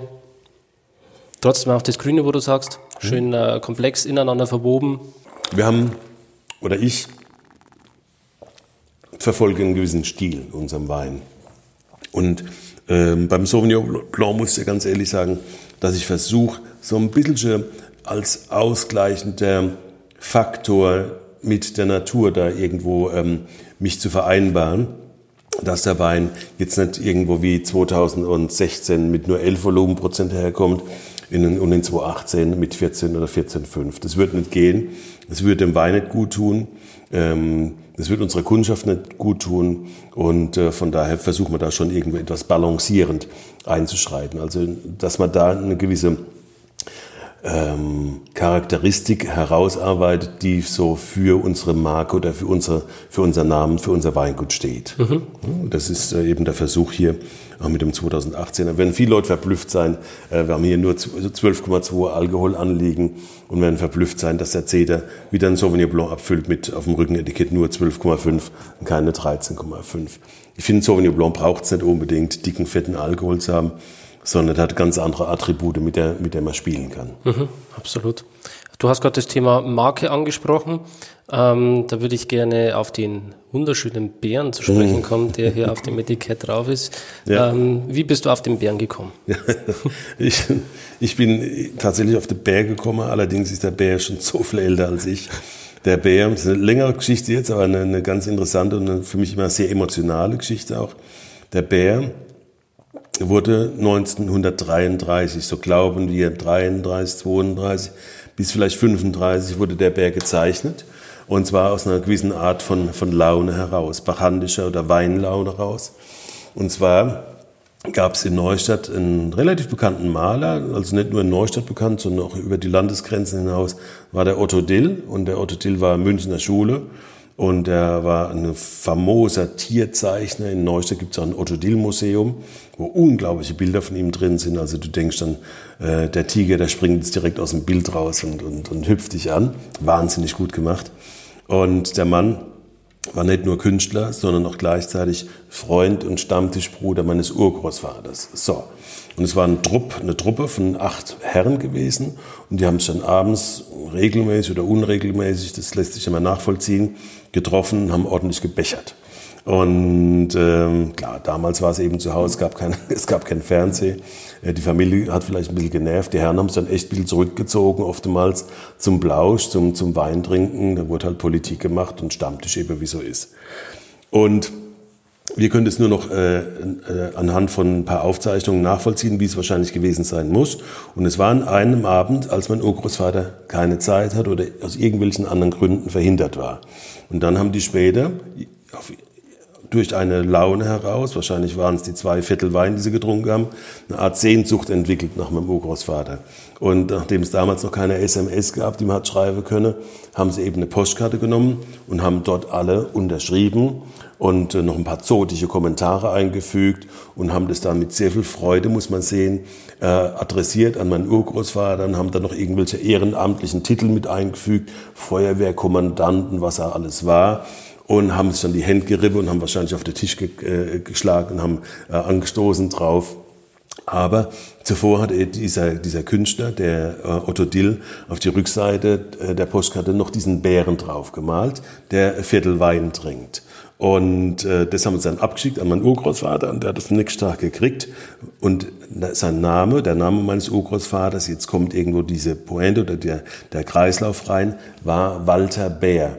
B-A-E-R, Schweizer Schreibweise. So, der Künstler hat eben seinen Kumpel, den Walter Bär, immer als Bären gezeichnet und sich selbst als Löwen. So, und diese Postkarte, war halt äh, bislang dann immer bei uns in der Familie gewesen und äh, bis mir sie dann irgendwann überreicht worden ist vor circa 20 Jahren habe ich das von meiner Mutter bekommen und sie gesagt, du nimmst das jetzt mal zur Aufwahrung und äh, es passt eher zu dir. Und du, und dann war das so gewesen, dann hing dieser Bär bei uns in der Küche und auch ich bin da um das Tier ab und zu mal rumgeschlichen und äh, mit einem Glas Wein in der Hand und habe immer gedacht, Mensch, wie der mich anguckt und so weiter, witziges Tier. Und damals habe ich noch gar keinen Wein gemacht, das war noch die Hamburger Zeit. Und dann habe ich gesagt, wenn ich irgendwann mal einen Wein produzieren sollte, kommt der Bär aufs Etikett. Gesagt, getan. Seitdem ist er drauf. Es war eigentlich einfach nur ein Gag gewesen, ein Hobby, das Etikett eines Hobbyisten sozusagen und kam auf dem Markt so gut an. Die Leute lieben es und äh, deswegen haben wir es auch so belassen. Und ich finde es mittlerweile unglaublich toll und, und, und interessant, wie dieser Bär mich, uns verfolgt. Der ist auf dem Etikett drauf, das siehst ist bei mir auf der, auf der Jacke als, als Emblem drauf und was für einen Wiedererkennungswert es gibt. Früher sagten die Leute oftmals, wissen Sie, Ihr Namen, den weiß ich schon gar nicht mehr, aber den Bär, den erkenne ich immer noch. Und Daniel, jetzt ein, ein Kuriosum, manchmal muss es so sein im Leben, irgendwo, dass es auch eine so Art romantische Komponente in einem so, solchen Zusammenspiel gibt. Wir kamen jetzt hier auf die Hardhoch, sind seit zwei Jahren da und im Laufe der Zeit habe ich dann mitbekommen, dass dieser Stammtisch äh, damals in den 30er Jahren des vergangenen Jahrhunderts nicht in der Gastronomie oder in der Kneipe, in der Weinbar abgehalten worden ist, sondern in einem Weingut. Einem alten Weingut, das es heute gar nicht mehr gibt, wie ich vorhin schon eingangs erwähnt hatte. Das Weingut Eberhuber auf der Hart, Luftlinie 200 Meter von hier entfernt. Und dann kriege ich in dem Moment immer Gänsehaut, wenn ich das erzähle. Sprich, der Bär ist wieder zurück auf die Hart gekommen. Da schließt sich ja, der Kreis. Absolut, absolut. Das Schicksal. so ist es. Muss er sein. Wahnsinn. Nicht Menschen gegeben. Ja. So. Darauf trinken wir mal ein. Würde ich auch sagen. Prost. Cheers. Jetzt ist ähm, Januar, Mitte, Ende Januar. Ja. Was äh, steht da so an auf einem Weingut? Ich glaube, mittlerweile haben die Leute angefangen, den Rebschnitt zu machen. Ist schon ein bisschen fortgeschritten. Äh, habt ihr das auch gemacht? Nee, wir sind noch gar nicht mit dabei. Hm. Haben noch nichts gemacht, eigentlich in der Art. Ähm, haben ein bisschen so mehr Arbeit noch gehabt im Weingut hier. Äh, reorganisieren vom, vom Einzug, vom Umzug. Ähm, haben äh, ein bisschen Arbeit gehabt im Keller. Wie gesagt, wir haben die ersten 18er schon gefüllt. Von daher war da ein bisschen was zu tun. So langsam geht's jetzt aber los. Also jetzt äh, fängt so langsam an in, in, in den Winger draus, wo wir dann reingehen und schneiden dann. Ja. Ist das eine schwere Arbeit, eine mühsame Arbeit draußen in der Kälte? Hm, nee, finde ich nicht, weil die Arbeit entsprechend, äh, der Rebschnitt, äh, wenn du das gleichzeitig damit verbindest, die Reben rauszuziehen aus dem Drahtrahmen, aus dem Drahtgerüst, schon eine gewisse physische Arbeit darstellt und dann kriegst du schon ordentlich warm. Da, hat's schon, da gibt es schon ordentlich Appetit beim Mittagessen. Ne? und äh, nee, nee, das ist, macht eigentlich schon Spaß. Und guck raus, bei dem Wetter irgendwo jetzt bei den Temperaturen, wenn da die Sonne ins Gesicht oder auf den Rücken scheint, das ist schon ganz anständig, das ist ordentlich. Also Wahlweise würde ich jetzt eher vorziehen, rauszugehen, Rewe zu schneiden, heute Nachmittag, wie mich ins Büro zu setzen und irgendwelchen äh, Kellerbuchkram zu machen. Ne? Ist das so die Arbeit, die du nicht so gern magst? Macht kein Winzer gern, denke ich. Administrativer Kram ist niemals irgendwo so, dass das, äh, das jetzt irgendwo äh, glückselig machen. Das ist ein notwendiges Beiwerk, aber das ist jetzt irgendwo. Ich, meine, ich habe Winzer gelernt und nicht Buchhalter. Ne? Stimmt auch wieder. Ja. Wobei ich auch schon Winzer getroffen habe, die gesagt haben, ja, das wäre auch ein gangbarer Weg für sie, hier nee, für die Welt zu studieren. Nein, nein, nein, für mich auf keinen Fall.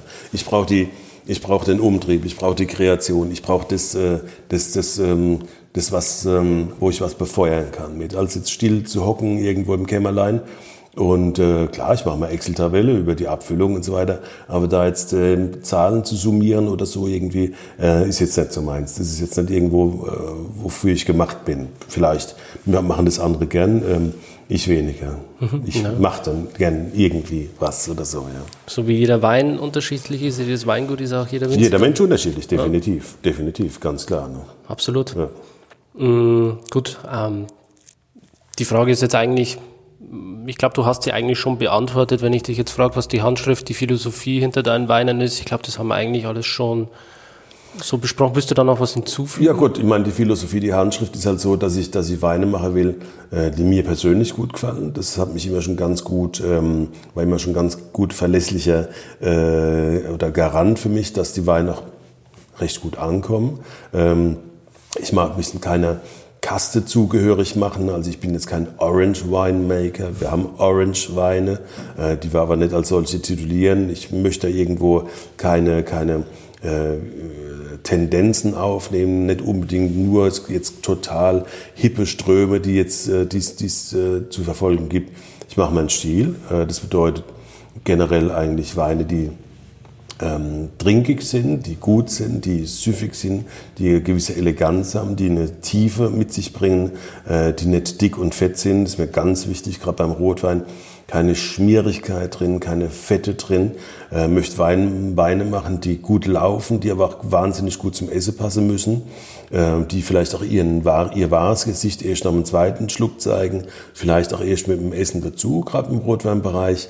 Ähm, das ist so die Stilistik, die mir, die mir, die mir vorschwebt. Äh, weg vom Fetten. Ich mag alles, aber ich mag keinen fetten Wein mehr. Deswegen auch, äh, was ich gesagt habe vorhin, dass ich mich so gerne mit dem Burgund befasse derzeit, mit Pinot Noirs.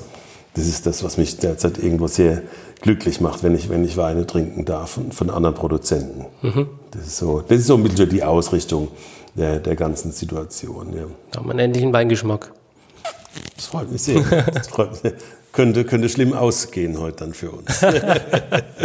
Oder gut. Oder gut, ja. Gibt es noch einen Wein, äh, den du uns gerne vorstellen möchtest? Ja, sehr gern. Jetzt haben wir ähm, wieder zwei Kandidaten da stehen. Typische äh, Vertreter für uns. Einmal der Sauvignon Blanc Fumé äh, und ein Chenin Blanc. Sauvignon Blanc Fumé ist im Gegensatz zum normalen Sauvignon Blanc, den wir gerade eben verkostet haben, ist natürlich noch 2017er Jahrgang und äh, der Wein äh, stammt aus den ältesten Weinbergen, die wir zur Verfügung haben, den besten eigentlich auch und ist äh, dann spontan vergoren, äh, alles im Tonneau und im 300er Fass, also 300er und 500er Fass. Äh, es war zum 95 Prozent im Holz gewesen, ähm, hat dann später noch 5 Prozent Tank, äh, Edelstahl-Tankanteil bekommen, um ein bisschen Frische dazu zu geben. Und von diesen sagen wir mal, Holzanteilen waren rund äh, 80, 75 Prozent, sagen wir mal, waren im neue Holz gewesen. Dann denkt jeder, um Gottes Willen, viel zu viel Holz erschlägt mich ja wahrscheinlich. Nicht so der Fumé äh, ist ein relativ undankbarer Wein, wenn ich das mal so sagen will äh, oder darf, im, im, äh, in Relation von Anschaffungskosten, Holz, Einsatzholz und von der Weitergabe vom Holz. Also sprich, man braucht viel gutes neues Holz und der Wein äh, zeigt eigentlich in seiner Art gar nicht so sehr. Und das ist auch so ein bisschen der, der hintergründige Effekt der ganzen Geschichte. Ein Wein, auch wenn er im Holz war, im neuen Holz, früher genannt Barrikwein, darf nie nur nach dem Gewürz schmecken, sondern muss also nach seiner Sorte schmecken und nicht nach dem Holz. Also es ist genauso, sage ich immer, wenn du eine äh, Karotten-Currysuppe bestellst, willst du auch nicht irgendwie das Ding irgendwo dick gerührt haben mit Currypulver, sondern die Karotte muss dominieren und Curry als, als, als äh, leichtes, wohlgemeintes und dosiertes Gewürz. Und so ist es beim Fumé auch. Äh, bei dem Film ist es so, den machen wir schon seit 2007 ähm, und wir waren die Ersten gewesen in der Pfalz, die das Wort Fumé verwandt haben für den Wein. Hat es mittlerweile so ein bisschen als wie fast eine kleine Marke entwickelt, jetzt über die ganze Winzerschaft drüber hinweg äh, weil jeder weiß, ein, ein Fumé bedeutet, es ist ein Sauvignon Blanc, der im Holz ausgebaut war. Hat es mittlerweile schon als, als, äh, als äh, entsprechendes Wort eingebürgert. Äh, bin ich ein bisschen stolz drauf, aber erfunden habe ich sie auch nicht selbst, sondern habe mir es geklaut aus Südafrika, wo früher die Weine, die so ausgebaut worden sind, Fumé Blanc oder Blanc Fumé hießen.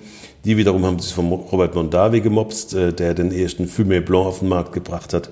Und ich denke, der Robert Mondavi hat sich geholt von den Franzosen, die einen Puy Fumé machen und der ja oftmals auch ein bisschen im neuen Holz ausgebaut ist oder etwas eine räucherische, räucherische äh, Komponente in sich trägt, woher der Name kommt. Heißt das wörtlich übersetzt Holz? Fumé bedeutet Rauch. Ah, Rauch, okay. Fumé bedeutet Rauch und das haben wir ja auch in dem Wein drin, so ein bisschen diese leicht kampfrige Art vom, vom, vom, und stachelbeerige Art vom Sauvignon Blanc einhergehend mit dem Einsatz vom Holz bringt so ein bisschen leicht äh, eine räucherige Art, Englisch vielleicht Smokiness trifft's besser, Äh, das ist das. Darf ich da kurz einhaken? Gerne. Ich kann ein bisschen Spanisch und äh, Rauchen heißt auf Spanisch Fumar. Si, fumare. Genau. Fum- Italienisch, ich spreche Italienisch, dort heißt er fumo. Fumo, si. Fum, fumiamo una sigaretta, rauchen wir eine Zigarette, also kommt dort her. Ne? So kann man sich genau, das herleiten. So, genau, da, da kommt es eigentlich her. Ne? Und mittlerweile gibt es ähm, allerdings auch schon die, die kuriosesten Spielarten und Wortkreationen. Es gibt äh, mittlerweile schon Silvaner Fumé, Gewürztraminer Fumé, Huxtel und so weiter. Weiß nicht, ob es das unbedingt trifft, aber beim Sauvignon Blanc ist es eben so. Ähm, der Wein ist ähm, mir ganz nah am Herzen, muss ich ganz ehrlich sagen. Ähm, das, ist ein, das ist ein Wein, dem, den ich unglaublich, persönlich auch unglaublich gerne mag. Ähm, wir haben jetzt einen 17er-Jahrgang gleich vor uns. Und ich muss aber ganz ehrlich sagen, Daniel, dass wenn wir denn zu Hause privat trinken, äh, nichts anrühren, was nicht mindestens fünf Jahre auf dem Buckel hat, weil erst dann kommt der Wein richtig zu seiner kompletten Gänze.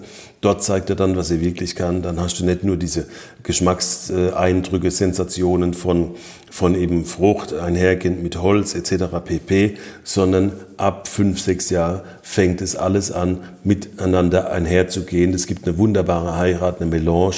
Das ist ein Wein, das kommt alles aus einem Guss. Und dann macht es erst Sinn. Also derzeit der Jahrgang, der am schönsten zu trinken ist zurzeit und am meisten Spaß macht, ist 2011. Das ist unglaublich schön. Und äh, hat immer noch diese tropische Spielart, aber mit so einer Art von, mit einer gewissen Würde, die mir unglaublich gut gefällt. Ne? Kann man die irgendwo kaufen, die Elfer? Nee, leider nicht. Wir haben seit, seit 2013 haben wir angefangen, ähm, uns ein bisschen was zurückzulegen, in weiser Voraussicht, nachdem wir auch ein bisschen mehr gemacht haben von der Menge her dann. Und äh, dann gibt's irgendwann mal so ein, ein Special Release, so äh, Five Years After, nach fünf Jahren, wo wir dann immer regelmäßig immer ein paar Weine in, in kleinen Mengen, also so wie eine Önothek, äh, äh, Zurückstellung dann auf den Markt bringen.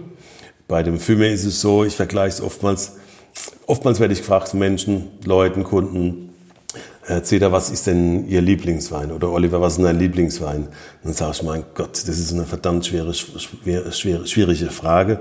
Ähm, das weiß wohl jeder, der Familie hat oder vor allem, wenn, wenn Kinder hast und dann Leute fragen, was ist dein Lieblingskind? Ist un, nicht zu beantworten, diese Frage. Äh, aber mittlerweile umschiffe ich diese Frage mit einer vielleicht etwas äh, salomonischen Antwort, indem ich sage, tja, also ich mag es eigentlich alle gern. Aber wenn zum Beispiel der liebe Gott mir verbieten würde, Wein zu produzieren und würde nach dem Verbot ein bisschen Einsicht haben, würde sagen, okay, einen darfst du noch machen, dann würde ich mich für den Fumé entscheiden. Also das ist so mein, mein Lieblingskind eigentlich. Ne? Aber jetzt mal genug gesprochen darüber, jetzt wird mal eingegossen. Äh, Wie gesagt, 2017. Der Wein ist dann im Fass in der Regel immer bis zum äh, August und wird dann äh, Anfang August kommt er aus dem Fass raus, wird ähm, dann äh, filtriert. Er liegt bis äh, zum August komplett auf der Vollhefe. Wir stechen nicht ab zwischendrin. Wir lassen komplett auf der Vollhefe, äh, machen auch keine Batonnage, rühren nicht. Wir wollen weniger diese Autolysecharakter äh, in dem Wein haben, ähm, vermeiden auch jegliche Art von Fett und Dickheit, möchten den Wein präzis und, und glasklar rüberbringen. Äh, deswegen lassen wir auf der Vollhefe, die da ihren, ihren äh, schönen Beitrag dazu leistet. Und äh, dann wird er im August abgefüllt und einen Monat später, so im Oktober, kommt er dann auf den Markt. Und äh, in der Regel langt er uns dann bis zum Juni, Juli. Und dann kommt immer eine kleine Durststrecke und dann geht's wieder, geht's wieder los mit, dem- mit dem neuen Jahrgang. So, jetzt riechen wir mal rein. Jawohl. Riechst du und du merkst im ersten äh, Ansatz wahrscheinlich kaum Holz. Also Das liegt jetzt auch an der, der Trinktemperatur. Äh, wobei hier in der, in der, in der, bei uns in der Vinothek die Weine nicht kalt sind. Wir servieren mit rund äh, 8,5, 8,9 Grad. Es ist keine Trinktemperatur, aber es ist die perfekte Verkostungstemperatur. Und so soll es ja sein. Die Leute sollen zum Verkosten kommen, trinken sollen sie zu Hause. Der ist am Mund, ist der unglaublich saftig und fruchtig. Unwahrscheinlich trinkanimierend. Und äh, in der Nase, finde ich, hat man nochmal andere Aromen. Noch eine zusätzliche Komponente. Ähm, für mich ist, dass der diese, diese Stachelbeeraromatik hat, ein bisschen was Fumé, ein bisschen was Rauchiges, ein bisschen was Dunkles. Dann ist das das Rauchige. So dunkle Aromen, ohne dass es Holz ist. Also ich spüre in dem Wein jetzt 0,0 Holz. Mhm. Ähm, es hat auch vielleicht so ein bisschen eine phenolische Komponente, so wie, wie ein Zweig im Prinzip. So langsam kommt auch ein bisschen Tropik mit rein. hält sich aber ganz, ganz, ganz arg ja, zurück im Vergleich zu. Kann ich zuordnen, das gell? ist das Rauchige. Ja, genau, das bisschen Rauchige. Drücken wir es vielleicht mal so aus, Daniel. Es ist jetzt nicht unbedingt wie der, wie der Rauch beim Lagerfeuer. Mhm. Es ist eher so wie der, wie der erkaltende Rauch. Oder wenn das Feuer aus ist, wenn du an der, an der Kohle riechst dann dran. Ja. So würde ich es eher beschreiben. Ja. Aber mir ist es wichtig, kein Holz. Also es wird mhm. niemand sagen, dass der Wein im Barrik war. Und das sind meine Lieblingsanschläge, die ich oftmals auf meine Kunden dann irgendwo ausübe. Vor allem, wenn, wenn, äh, wenn dann Leute auf mich zukommen und sagen, um Gottes Willen, keinen, keinen Barrikwein, nichts im Holz. Und dann sage ich nichts und sage nee, nee, überhaupt kein Problem, probieren Sie mal bitte ein Fumé. Und sagen die Leute oftmals, ja, hervorragend, fantastisch. Dann sage ich, sehen Sie, und der Wein war zu 95 Prozent im Holz. Was? Gibt's ja gar nicht. Und dann sage ich, doch, es ist halt nur gewusst wie. Du musst halt irgendwo gut einsetzen und, und äh, entsprechend äh, gut verpacken in das Gesamtgebilde Wein dann mit dem Hefelager, mit der langen Zeit auf der Hefe. Das hilft unglaublich. Er unterstützt den Wein auch am, am Gaumen. Wir wollten die Unterstützung haben von Holz, wir wollen aber keine Maskerade haben, keine, genau. keine, keine, keine ähm, kein, kein Alien züchten, das, das nach Holz schmeckt. Wir wollen dem Wein die unterstützende Maßnahme zuteil werden lassen, dass er in diese Richtung geht, dass er dieses Niveau erreicht, mhm. was er jetzt hat. Also ich finde ganz, äh, gerade am Gaumen hat er diese unterstützende Wirkung auch nochmal, gibt dem Wein mehr Struktur ja. und einfach eine andere Haptik. Ja. Und diese Note, die ich gerade angesprochen habe, dieses Rauchige, das finde ich, habe ich mehr in der Nase, aber dann eher weniger am Gaumen. Definitiv, definitiv, bin ich voll bei dir. Und bei dem Wein ist auch irgendwo ähm, wahrscheinlich unterstützend, dass er während der Gärung äh, keine Hefezug setzt bekommt. Ne? Also wir machen das spontan, spontan Gärung, äh, lassen ihn wild vergären. Das klappt auch meistens. Äh, dann und wann bleibt immer ein Fass hängen. Äh, das wird dann nachgeimpft oder wird angewärmt, je nachdem, äh, was es am besten verträgt. Und so kommt der Wein eigentlich immer mit in dieser, in dieser Stilistik auf, auf mhm. den Markt, in die Flasche. Ne? Ja. Zu welchem Essen würdest du den empfehlen? Also ich sage halt immer alles, was, äh, was, was ähnlich irgendwo rüberkommt. Also es ist ein ganz klarer Fischwein für mich, das ist ein Fischgang, das hat auch nichts beim Geflügel zu tun. Geflügel können wir später mal mit Chenin oder mit Vion jedem bestreiten. Aber Fumé äh, ist eigentlich der, der, der, der, der schreit nach Fisch. Ne? Der schreit nach allem, was Fisch ist und was ein bisschen auch eine, eine gewisse Eigenaromatik mit sich bringt. Also ich würde jetzt nicht unbedingt ein gedämpfte Kabeljau dazu nehmen. Äh, das ist zu langweilig. Hier kommt halt, muss halt Geschmacksattacke her. Da kann schon Dampf und Musik äh, rein, sprich Pulpo zum Beispiel, Oktopus, irgendwas schön angebraten, äh, dann vielleicht ein, ein Loup de Mer, ein Wolfsbarsch, auf der Haut gebraten, äh, mit, mit angegrillten grünen Spargel, Paprika-Emulsion, sowas in diese Richtung. Also schon ein bisschen temperamentvolle Küche, muss nicht unbedingt immer nur mediterran sein. Aber es gehört schon irgendwo genau diese Fumé-Variante, Komponente an das Essen dran, wie es der Wein hat. Ne? Also gern ein bisschen was auf dem Grill gemacht oder ordentlich mit, mit, mit in, in, der Pfanne und äh, mit ein bisschen, mit ein bisschen also nichts Gedämpftes, sondern schon mit etwas äh, äh, Temperament. Mhm. Ja. Dazu Pimientos de Padron. Äh, wird durchaus gehen. Mhm. Da würde ich mich auf den Deal einlassen, wenn welche da hätten. Hört sich gut an. Jawohl. Ja, jetzt können wir gerade mal vielleicht, wenn magst, auf den nächsten Wein überleiten, mhm. weil... Wie viel Alkohol hat jetzt der gehabt? Weil das der hat gerade die Schlieren. Der liegt bei 12,9. Mhm. 12,9. Du, die Schlierenbildung ist halt eben nicht nur der Alkohol per se, der, der, der, der, der zweiwertige, der, der Ethylalkohol, sondern sind oftmals auch die Glycerine. Ne? Mhm. Und die kommen ja oftmals auch durch die Hefe, sind durch die Hefe stärker vorhanden. Und deswegen haben wir hier ordentliche Schlierenbildung. Ah. Früher habe ich den Fumé eher mal ein bisschen strammer, ein bisschen speckiger, ein bisschen fester ausgebaut, wo wir dann im Alkohol eher mal bei 13,5, 13,8 lagen. Aber seit 2015 sind wir eher so zwischen 12,5 und 13. Da bewegt sich der Wein immer drin, bringt ihn halt noch ein bisschen seriöser rüber, mit weniger Fett und äh, mehr, mehr Struktur. Mhm. Next. Next. So, ich habe da vorhin gesagt, wir waren beim Fumé gewesen, beim Sauvignon Blanc Fumé. Dort haben wir gesprochen über Stachelbeeraromatik etc. Jetzt kommen wir zum äh, Chenin Blanc, auch ein großartiger Vertreter äh, von der Loire und um es kurz zu machen, alles, was beim, beim Sauvignon Blanc Fumé irgendwo so an Stachelbeer und, und Grün rübergekommen ist, wirst du jetzt haben beim Chenin Blanc in Form von Apfel. Das fängt an am Anfang von, es geht von, von äh, Granny Smith über sämtliche Apfelarten, die du dir vorstellen kannst, bis hin zum Nachgeschmack zum Bratapfel. Wenn der Wein ein paar Jahre äh, älter hat, ist und ein paar, Jahre mehr auf dem Buckel hat, ist diese Bratapfel, äh, dieser Bratapfeleindruck noch intensiver. Und das ist typisch äh, Chenin Blanc. Chenin Blanc ist eine ganz schillernde Rebsorte, kommt ursprünglich von der Loire und ist eine der ältesten Rebsorten, die wir überhaupt haben. Es gibt in Frankreich so ein paar, es gibt noch mehr, aber so ein paar, zwei, drei Urrebsorten. Und dazu gehört klar der Traminer, ähm, der Chenin Blanc und der Cabernet Franc.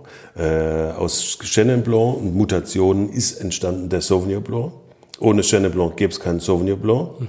Und mit Sauvignon Blanc und Cabernet Franc ist entstanden Cabernet Sauvignon.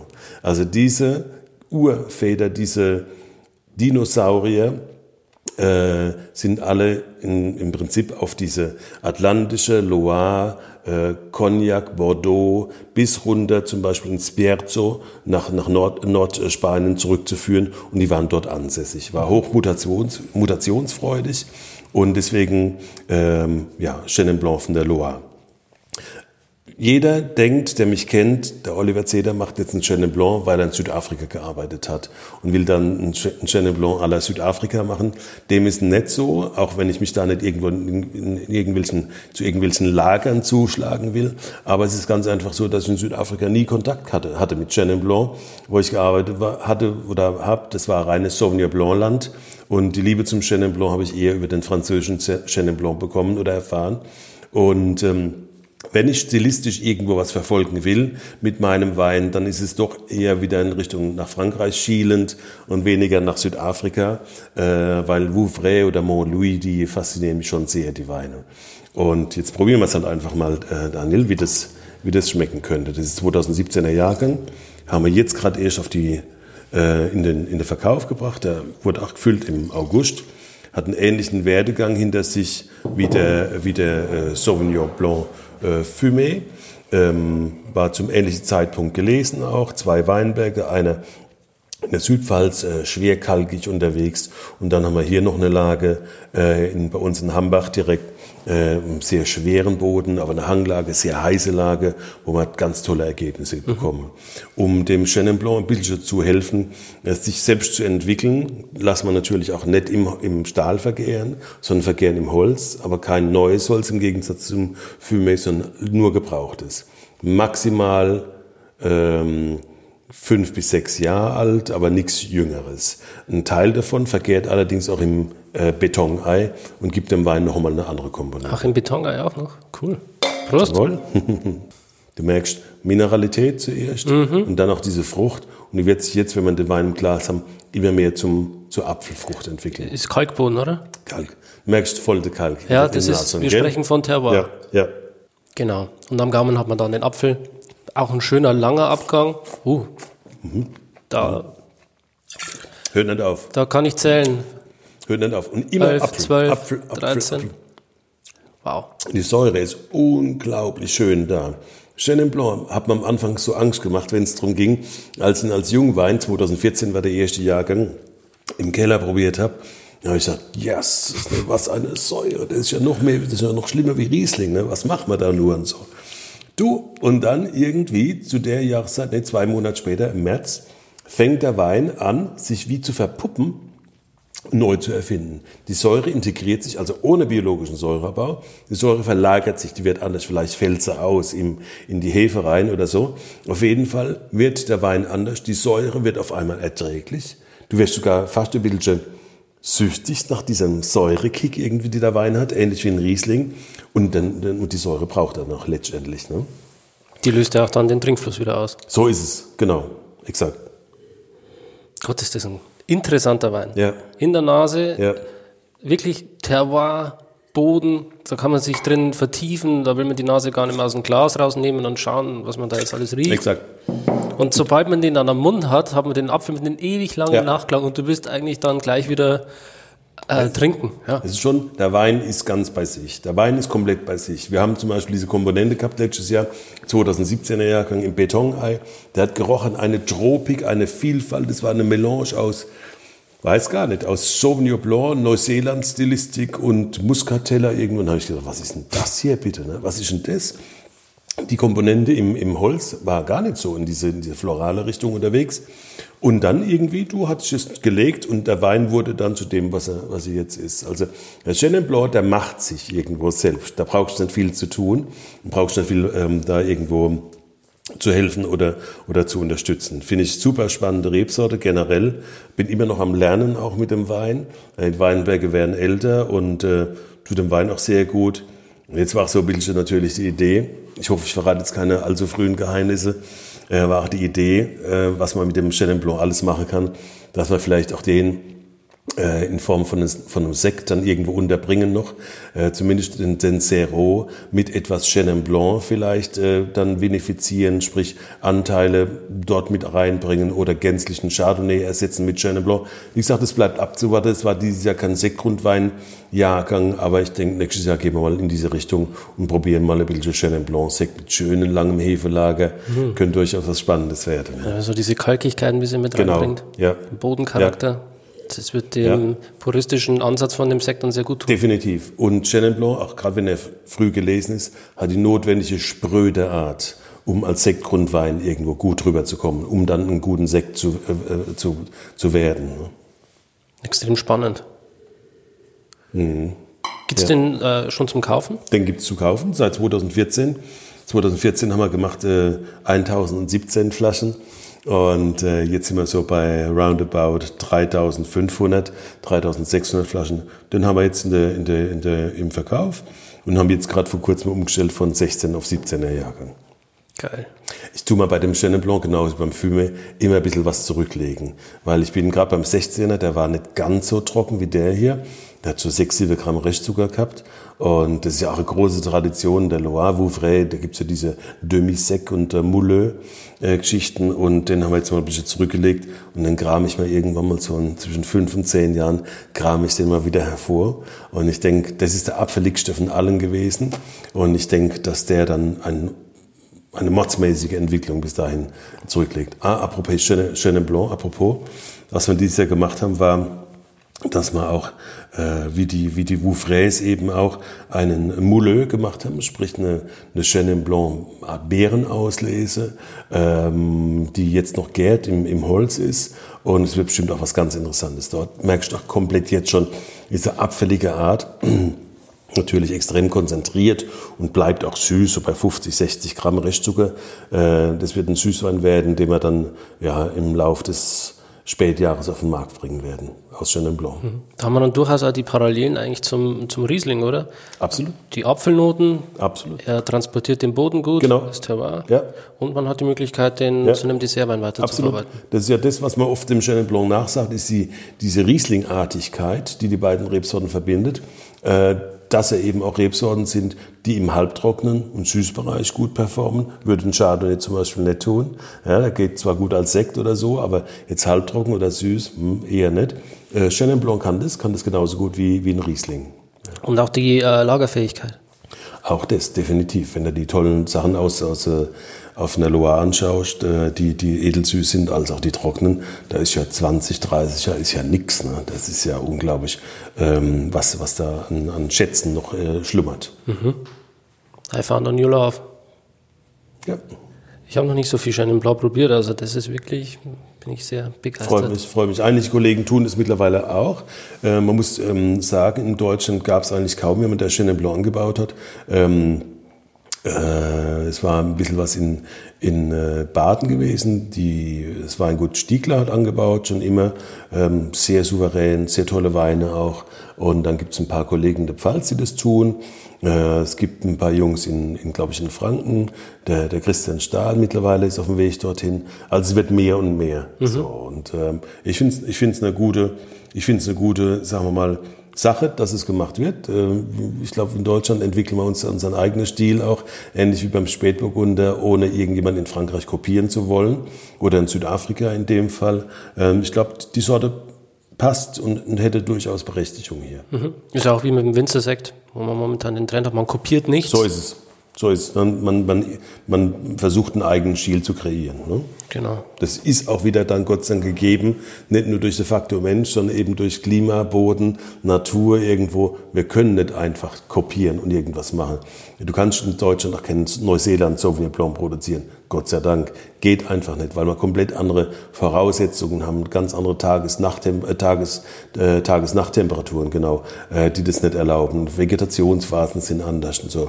Aber deswegen haben wir dann äh, auf dem Etikett auch stehen, dass es ein deutscher Wein ist. Mhm. Ja. Da braucht sich Deutschland überhaupt nicht verstecken. Nö, würde ich nicht sagen. In die richtige Nö. Richtung. Nö, zurzeit läuft alles für den deutschen Wein, würde ich mal sagen, in dem Segment, wo wir unterwegs sind. Und viele, viele unserer Kollegen, äh, die ganze junge Mannschaft, die nachkommt und so weiter, ähm, was Besseres könnte es eigentlich kaum geben. Wenn der Verbraucher dann noch entsprechend genauso ähm, offen und, und unterwegs ist, wie die, wie die Winzer das tun, dann wäre es perfekt. Und wenn vielleicht ein bisschen mehr über Weingut oder über den Fachhandel gehen würde und weniger über die Discounter, wäre es auch in meinem Sinne sehr angenehm. Und ganz klar, die, die Masse Wein muss irgendwo bewegt werden. Selbstverständlich, da kann die Fläche nicht fehlen. Aber ähm, wir, sagen wir mal so, wir sind auf einem guten Weg und wir merken es auch bei der, bei der Kundschaft, dass es mittlerweile so ist, dass auch in Deutschland honoriert wird, wenn ein Wein jetzt nicht unbedingt gleich sofort als ganz frischer, junger Wein auf den Markt kommt, sondern wenn man sagen, wissen Sie, wir haben jetzt hier zum Beispiel unseren Viognier oder einen anderen Wein, einen Riesling, einen tollen, ähm, das ist noch 2016. Da sagen die, ah ja, schön, gut. Und früher, vor 10, 20 Jahren, hätten sich dann noch eher beschwert, dass es noch kein 218er ist. Und was in Frankreich schon, schon lange irgendwo gang und gäbe ist, zieht so, lang, so langsam auch in Deutschland ein bisschen ein. Und es tut gut, es tut dem Wein gut, es tut dem Kunden gut, weil er den besseren Wein bekommt.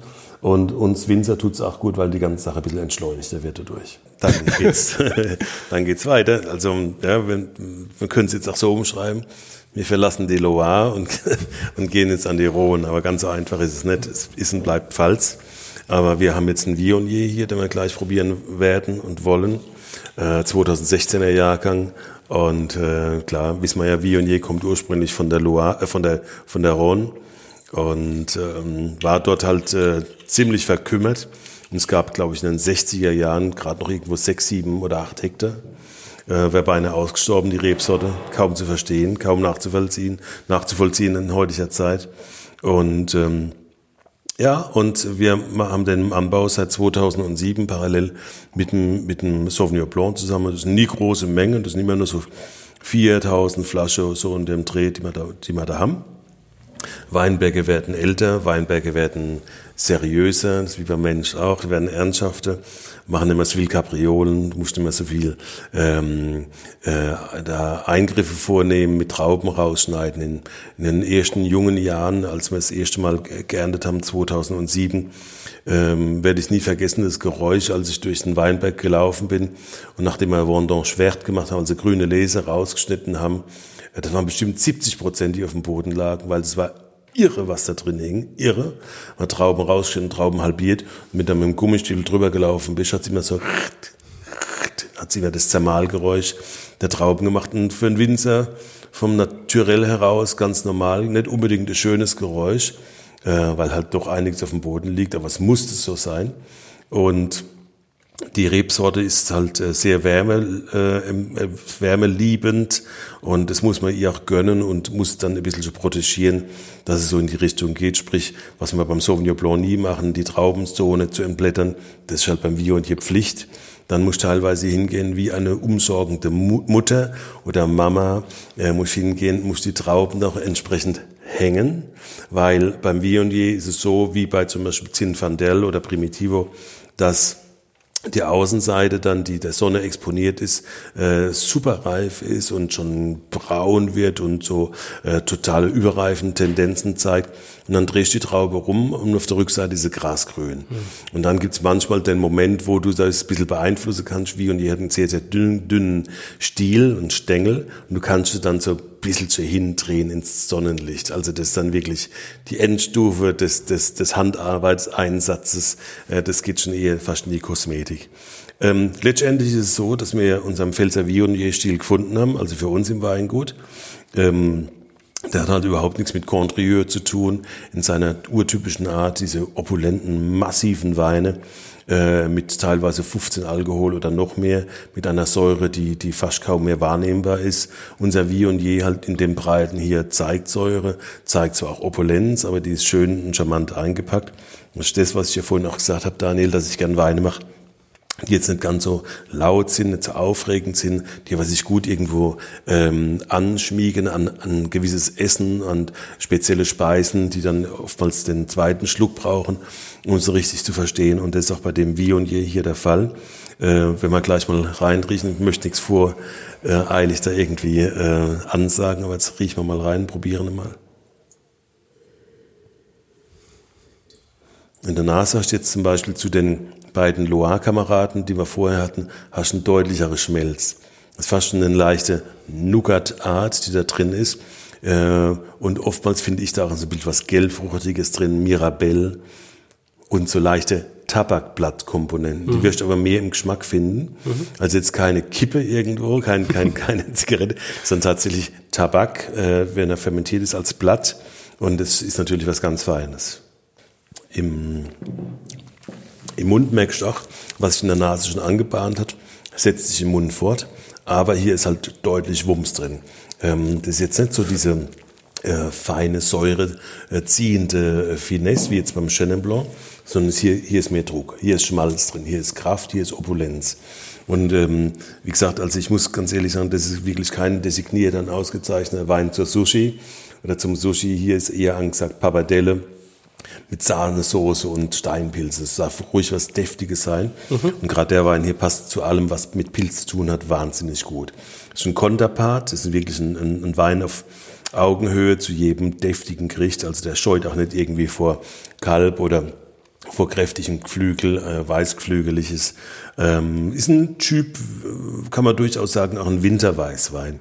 Also wenn man mit einem Rotwein jetzt nicht irgendwo so zurechtkommt an einem speziellen Abend, der Wein hier, der übernimmt dann den Part und, und hat die entsprechende Stabilität und hat die entsprechende Würze und die entsprechenden Muskeln, um, um da äh, mitzukönnen. Mhm. Und das ist auch ein Wein, äh, wo man gedanklich sich so ein bisschen vertiefen kann, wo man vor dem Kaminfeuer dahinschwelgen kann. Definitiv, definitiv. Also es ist jetzt kein Wein, wo man sagt, komm hier, jetzt äh, mal in den Kühlschrank schön runtergekühlt und dann ähm, äh, hau weg mit ihm, sondern es ist echt ein Wein zum, ein, ist ein gemütlicher Wein, der ist gemütlich unterwegs. Er hat es auch gern wenn das Gläsel mal während des äh, Genießens ein bisschen wärmer wird. Äh, der Wein ist eigentlich jetzt nicht optimal temperiert. Da darf ruhig so ein bisschen in der gleichen Temperatur Ähnlichkeit serviert werden wie ein guter Chardonnay aus dem Burgund oder ein Pinot, so ein bisschen kellerkalt. Deswegen, wenn das Glas mal ein bisschen wärmer wird, so 13, 14, 15 Grad, tut's dem Wein nur gut und dann mal wieder ein bisschen was Frisches drauf. Mhm. Und das macht Spaß. Ein kurzweiliger Wein, definitiv.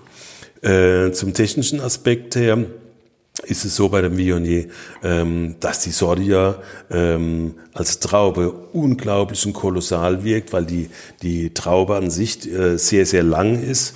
Und äh, die, die Viognier hat eine spezial, spezielle Eigenschaft, Sie hat sehr viel phenolische Substanzen drin. Also ein Viognier kann sehr schnell umschlagen, ein bisschen ins Bittere. Ähm, und vor allem als Traube ist es sehr, sehr bitter und macht so überhaupt keinen Spaß. Ähm, es ist echt ein, ein, falsches Ding, weil sie sieht so schön aus und so einladend als Traube, dass man gern zugreifen würde und wird man so gern herzhaft in sie reinbeißen wenn man das jemals getan hat, ähm, merkt man, dass man das sofort gerne wieder ausspuckt auch, weil sie, die Beeren überhaupt nicht saftig sind, sondern die sind eher so mehlig und haben, auch gleich so einen, einen bitteren, phenolischen, astringenten Geschmack. Also deswegen äh, können wir da gerne mit unserem Lesepersonal reingehen, mit der Handleseleute und da wird keine Traube gegessen. Also es kommt alles zurück. Kommt da dann auch weniger Saft raus aus der Bier? Ja, es ist nicht so Saftausbeute. Es ist nicht so optimal. Nee. Also bei Weiben nicht so das, jetzt ein Riesling oder, oder, oder sagen wir mal jetzt ein Sauvignon Blanc, die ja gerne ziemlich saftig sind. Oder, oder Chenin Blanc, wie und je bleibt immer markig in seiner Art. Ne? Und deswegen dürfen wir nicht zu so stark pressen, um diese phenolische Komponente nicht zu, zu, zu, ähm, zu optimieren in dem Fall, sondern ähm, wir müssen da sehr behutsam und sehr schonend mit dem Wein umgehen. Mhm.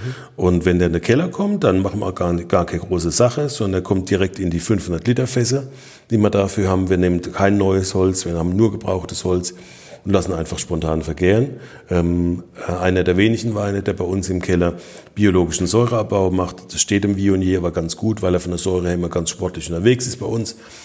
Und so gibt ihm das die, die, die notwendige Abrundung der Ecken, die er braucht, um als typischer Viognier auch wahrgenommen zu werden. Mhm. Hat das so ein bisschen dann die butterigen Noten mit drin, oder? Mhm. Ja. But, finde eher, fast eher sahnig, weniger butterig, so ein bisschen mhm. sahniger Typ. Ne? Aber dieses sahnig-buttrige, was wir jetzt gerade feststellen, wird ja dann nach je unabrochen durch das bisschen Gerbstoff, was er noch hat. Ne? Mhm. Und er ist komplett trocken. Also wie gesagt, du merkst, er, er, er schreit eigentlich, er sucht noch, nach ein bisschen sowas, nach einer Komponente, auf dem Teller oder irgendwie äh, zum Knappern irgendwas dazu. Ist jetzt kein Muscateller oder kein Sauvignon Blanc, den man einfach so, so, so mal ein bisschen schon wegtrinken kann, sondern er ist ständig auf der Suche nach irgendeinem, nach einem Partner. So, ja. Backhändel mit Wurzelgemüse und Champignons. Zum Beispiel. Die, Uhr, die Uhrzeit hätten wir dazu. Oh, den Hunger auch. Ja, diese, wir machen noch ein Viognier, ähm, das ist die, die Stufe oben drüber, äh, machen wir beim Sauvignon Blanc auch. Wir machen zwei Weine, die wir Maische vergären. Das beim Viognier heißt der Safran, der Wein Safran. Ähm, ganz einfach, weil der Wein eine Saf Safranfarbe, äh, farbene äh, äh, Farbe hat und, und äh, im Glas. Und äh, es ist ein komplett anderer Wein eben. Der hat dann eine unglaubliche äh, Tanninstruktur und ähm, äh, Orange und hat äh, Kumquat drin und Curry und äh, wie gesagt, kommt sehr orientalisch daher. Mhm. Aber wie gesagt, äh, mehr wie und je ist der Wein hier. Mhm. Wow, also unwahrscheinlich komplex. Ja. Ähm, da steckt Herzblut drin, schwer zum Herstellen, unwahrscheinlich pflegebedürftig im Weingarten. Ja. Was kostet der? Der kostet 17 Euro bei uns. Das geht doch, also für den Aufwand.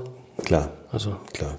Klar. Muss jeden, muss, muss allen, muss allen Beteiligten Spaß machen. Absolut. Nicht nur uns, sondern auch dem, dem Verbraucher. Und wir möchten den Wein ja auch verkaufen und wollen keine, keine Denkmäler erschaffen dafür. Wenn die Zuhörer jetzt Lust haben, deine Weine zum Probieren und zu kaufen, können die dann jederzeit hierher fahren? absolut, absolut. Wir sind hier auf der Hart. Auf der Hart sind wir äh, in der Eichkehle 25, äh, ist die Straße und äh, wir haben geöffnet täglich von 10 bis 17 Uhr. Samstag von 10 bis 16 Uhr. Sonntag ist geschlossen. ansonsten sind wir immer gerne da für euch. Okay. Hast du noch letzte Worte an die Zuhörer? Äh, wer, wer dem ganzen Blog zugehört hat, dem möchte ich gerne danken. Es war ein sehr angenehmer Vormittag mit euch hier. Hat tierisch viel Spaß gemacht. Äh, selten so gut gefrühstückt. Und äh, ja, die, ich würde mich freuen, wenn wir den einen oder anderen für unsere Weine interessiert haben oder generell für das Thema Sauvignon Blanc etc. Sorten, die jetzt nicht ganz so pfälzisch oder deutsch daherkommen. Und wenn das auf Interesse stößt, egal wenn es andere Meinungen eventuell gibt, war das doch ein guter Moment, um äh, die Thematik besprochen zu haben. Mir hat sehr viel Spaß gemacht mit euch. War schön. Herzlichen Dank. Uns auch. Vielen Dank. Tschüss. Ciao. Schön, dass du dabei warst. Wenn dir dieser Podcast gefallen hat, dann bewerte mich auf iTunes. Wenn du Fragen hast oder mehr Informationen zum Thema Wein suchst, dann schau auf meiner Website wein-verstehen.de vorbei. Bis zum nächsten Mal.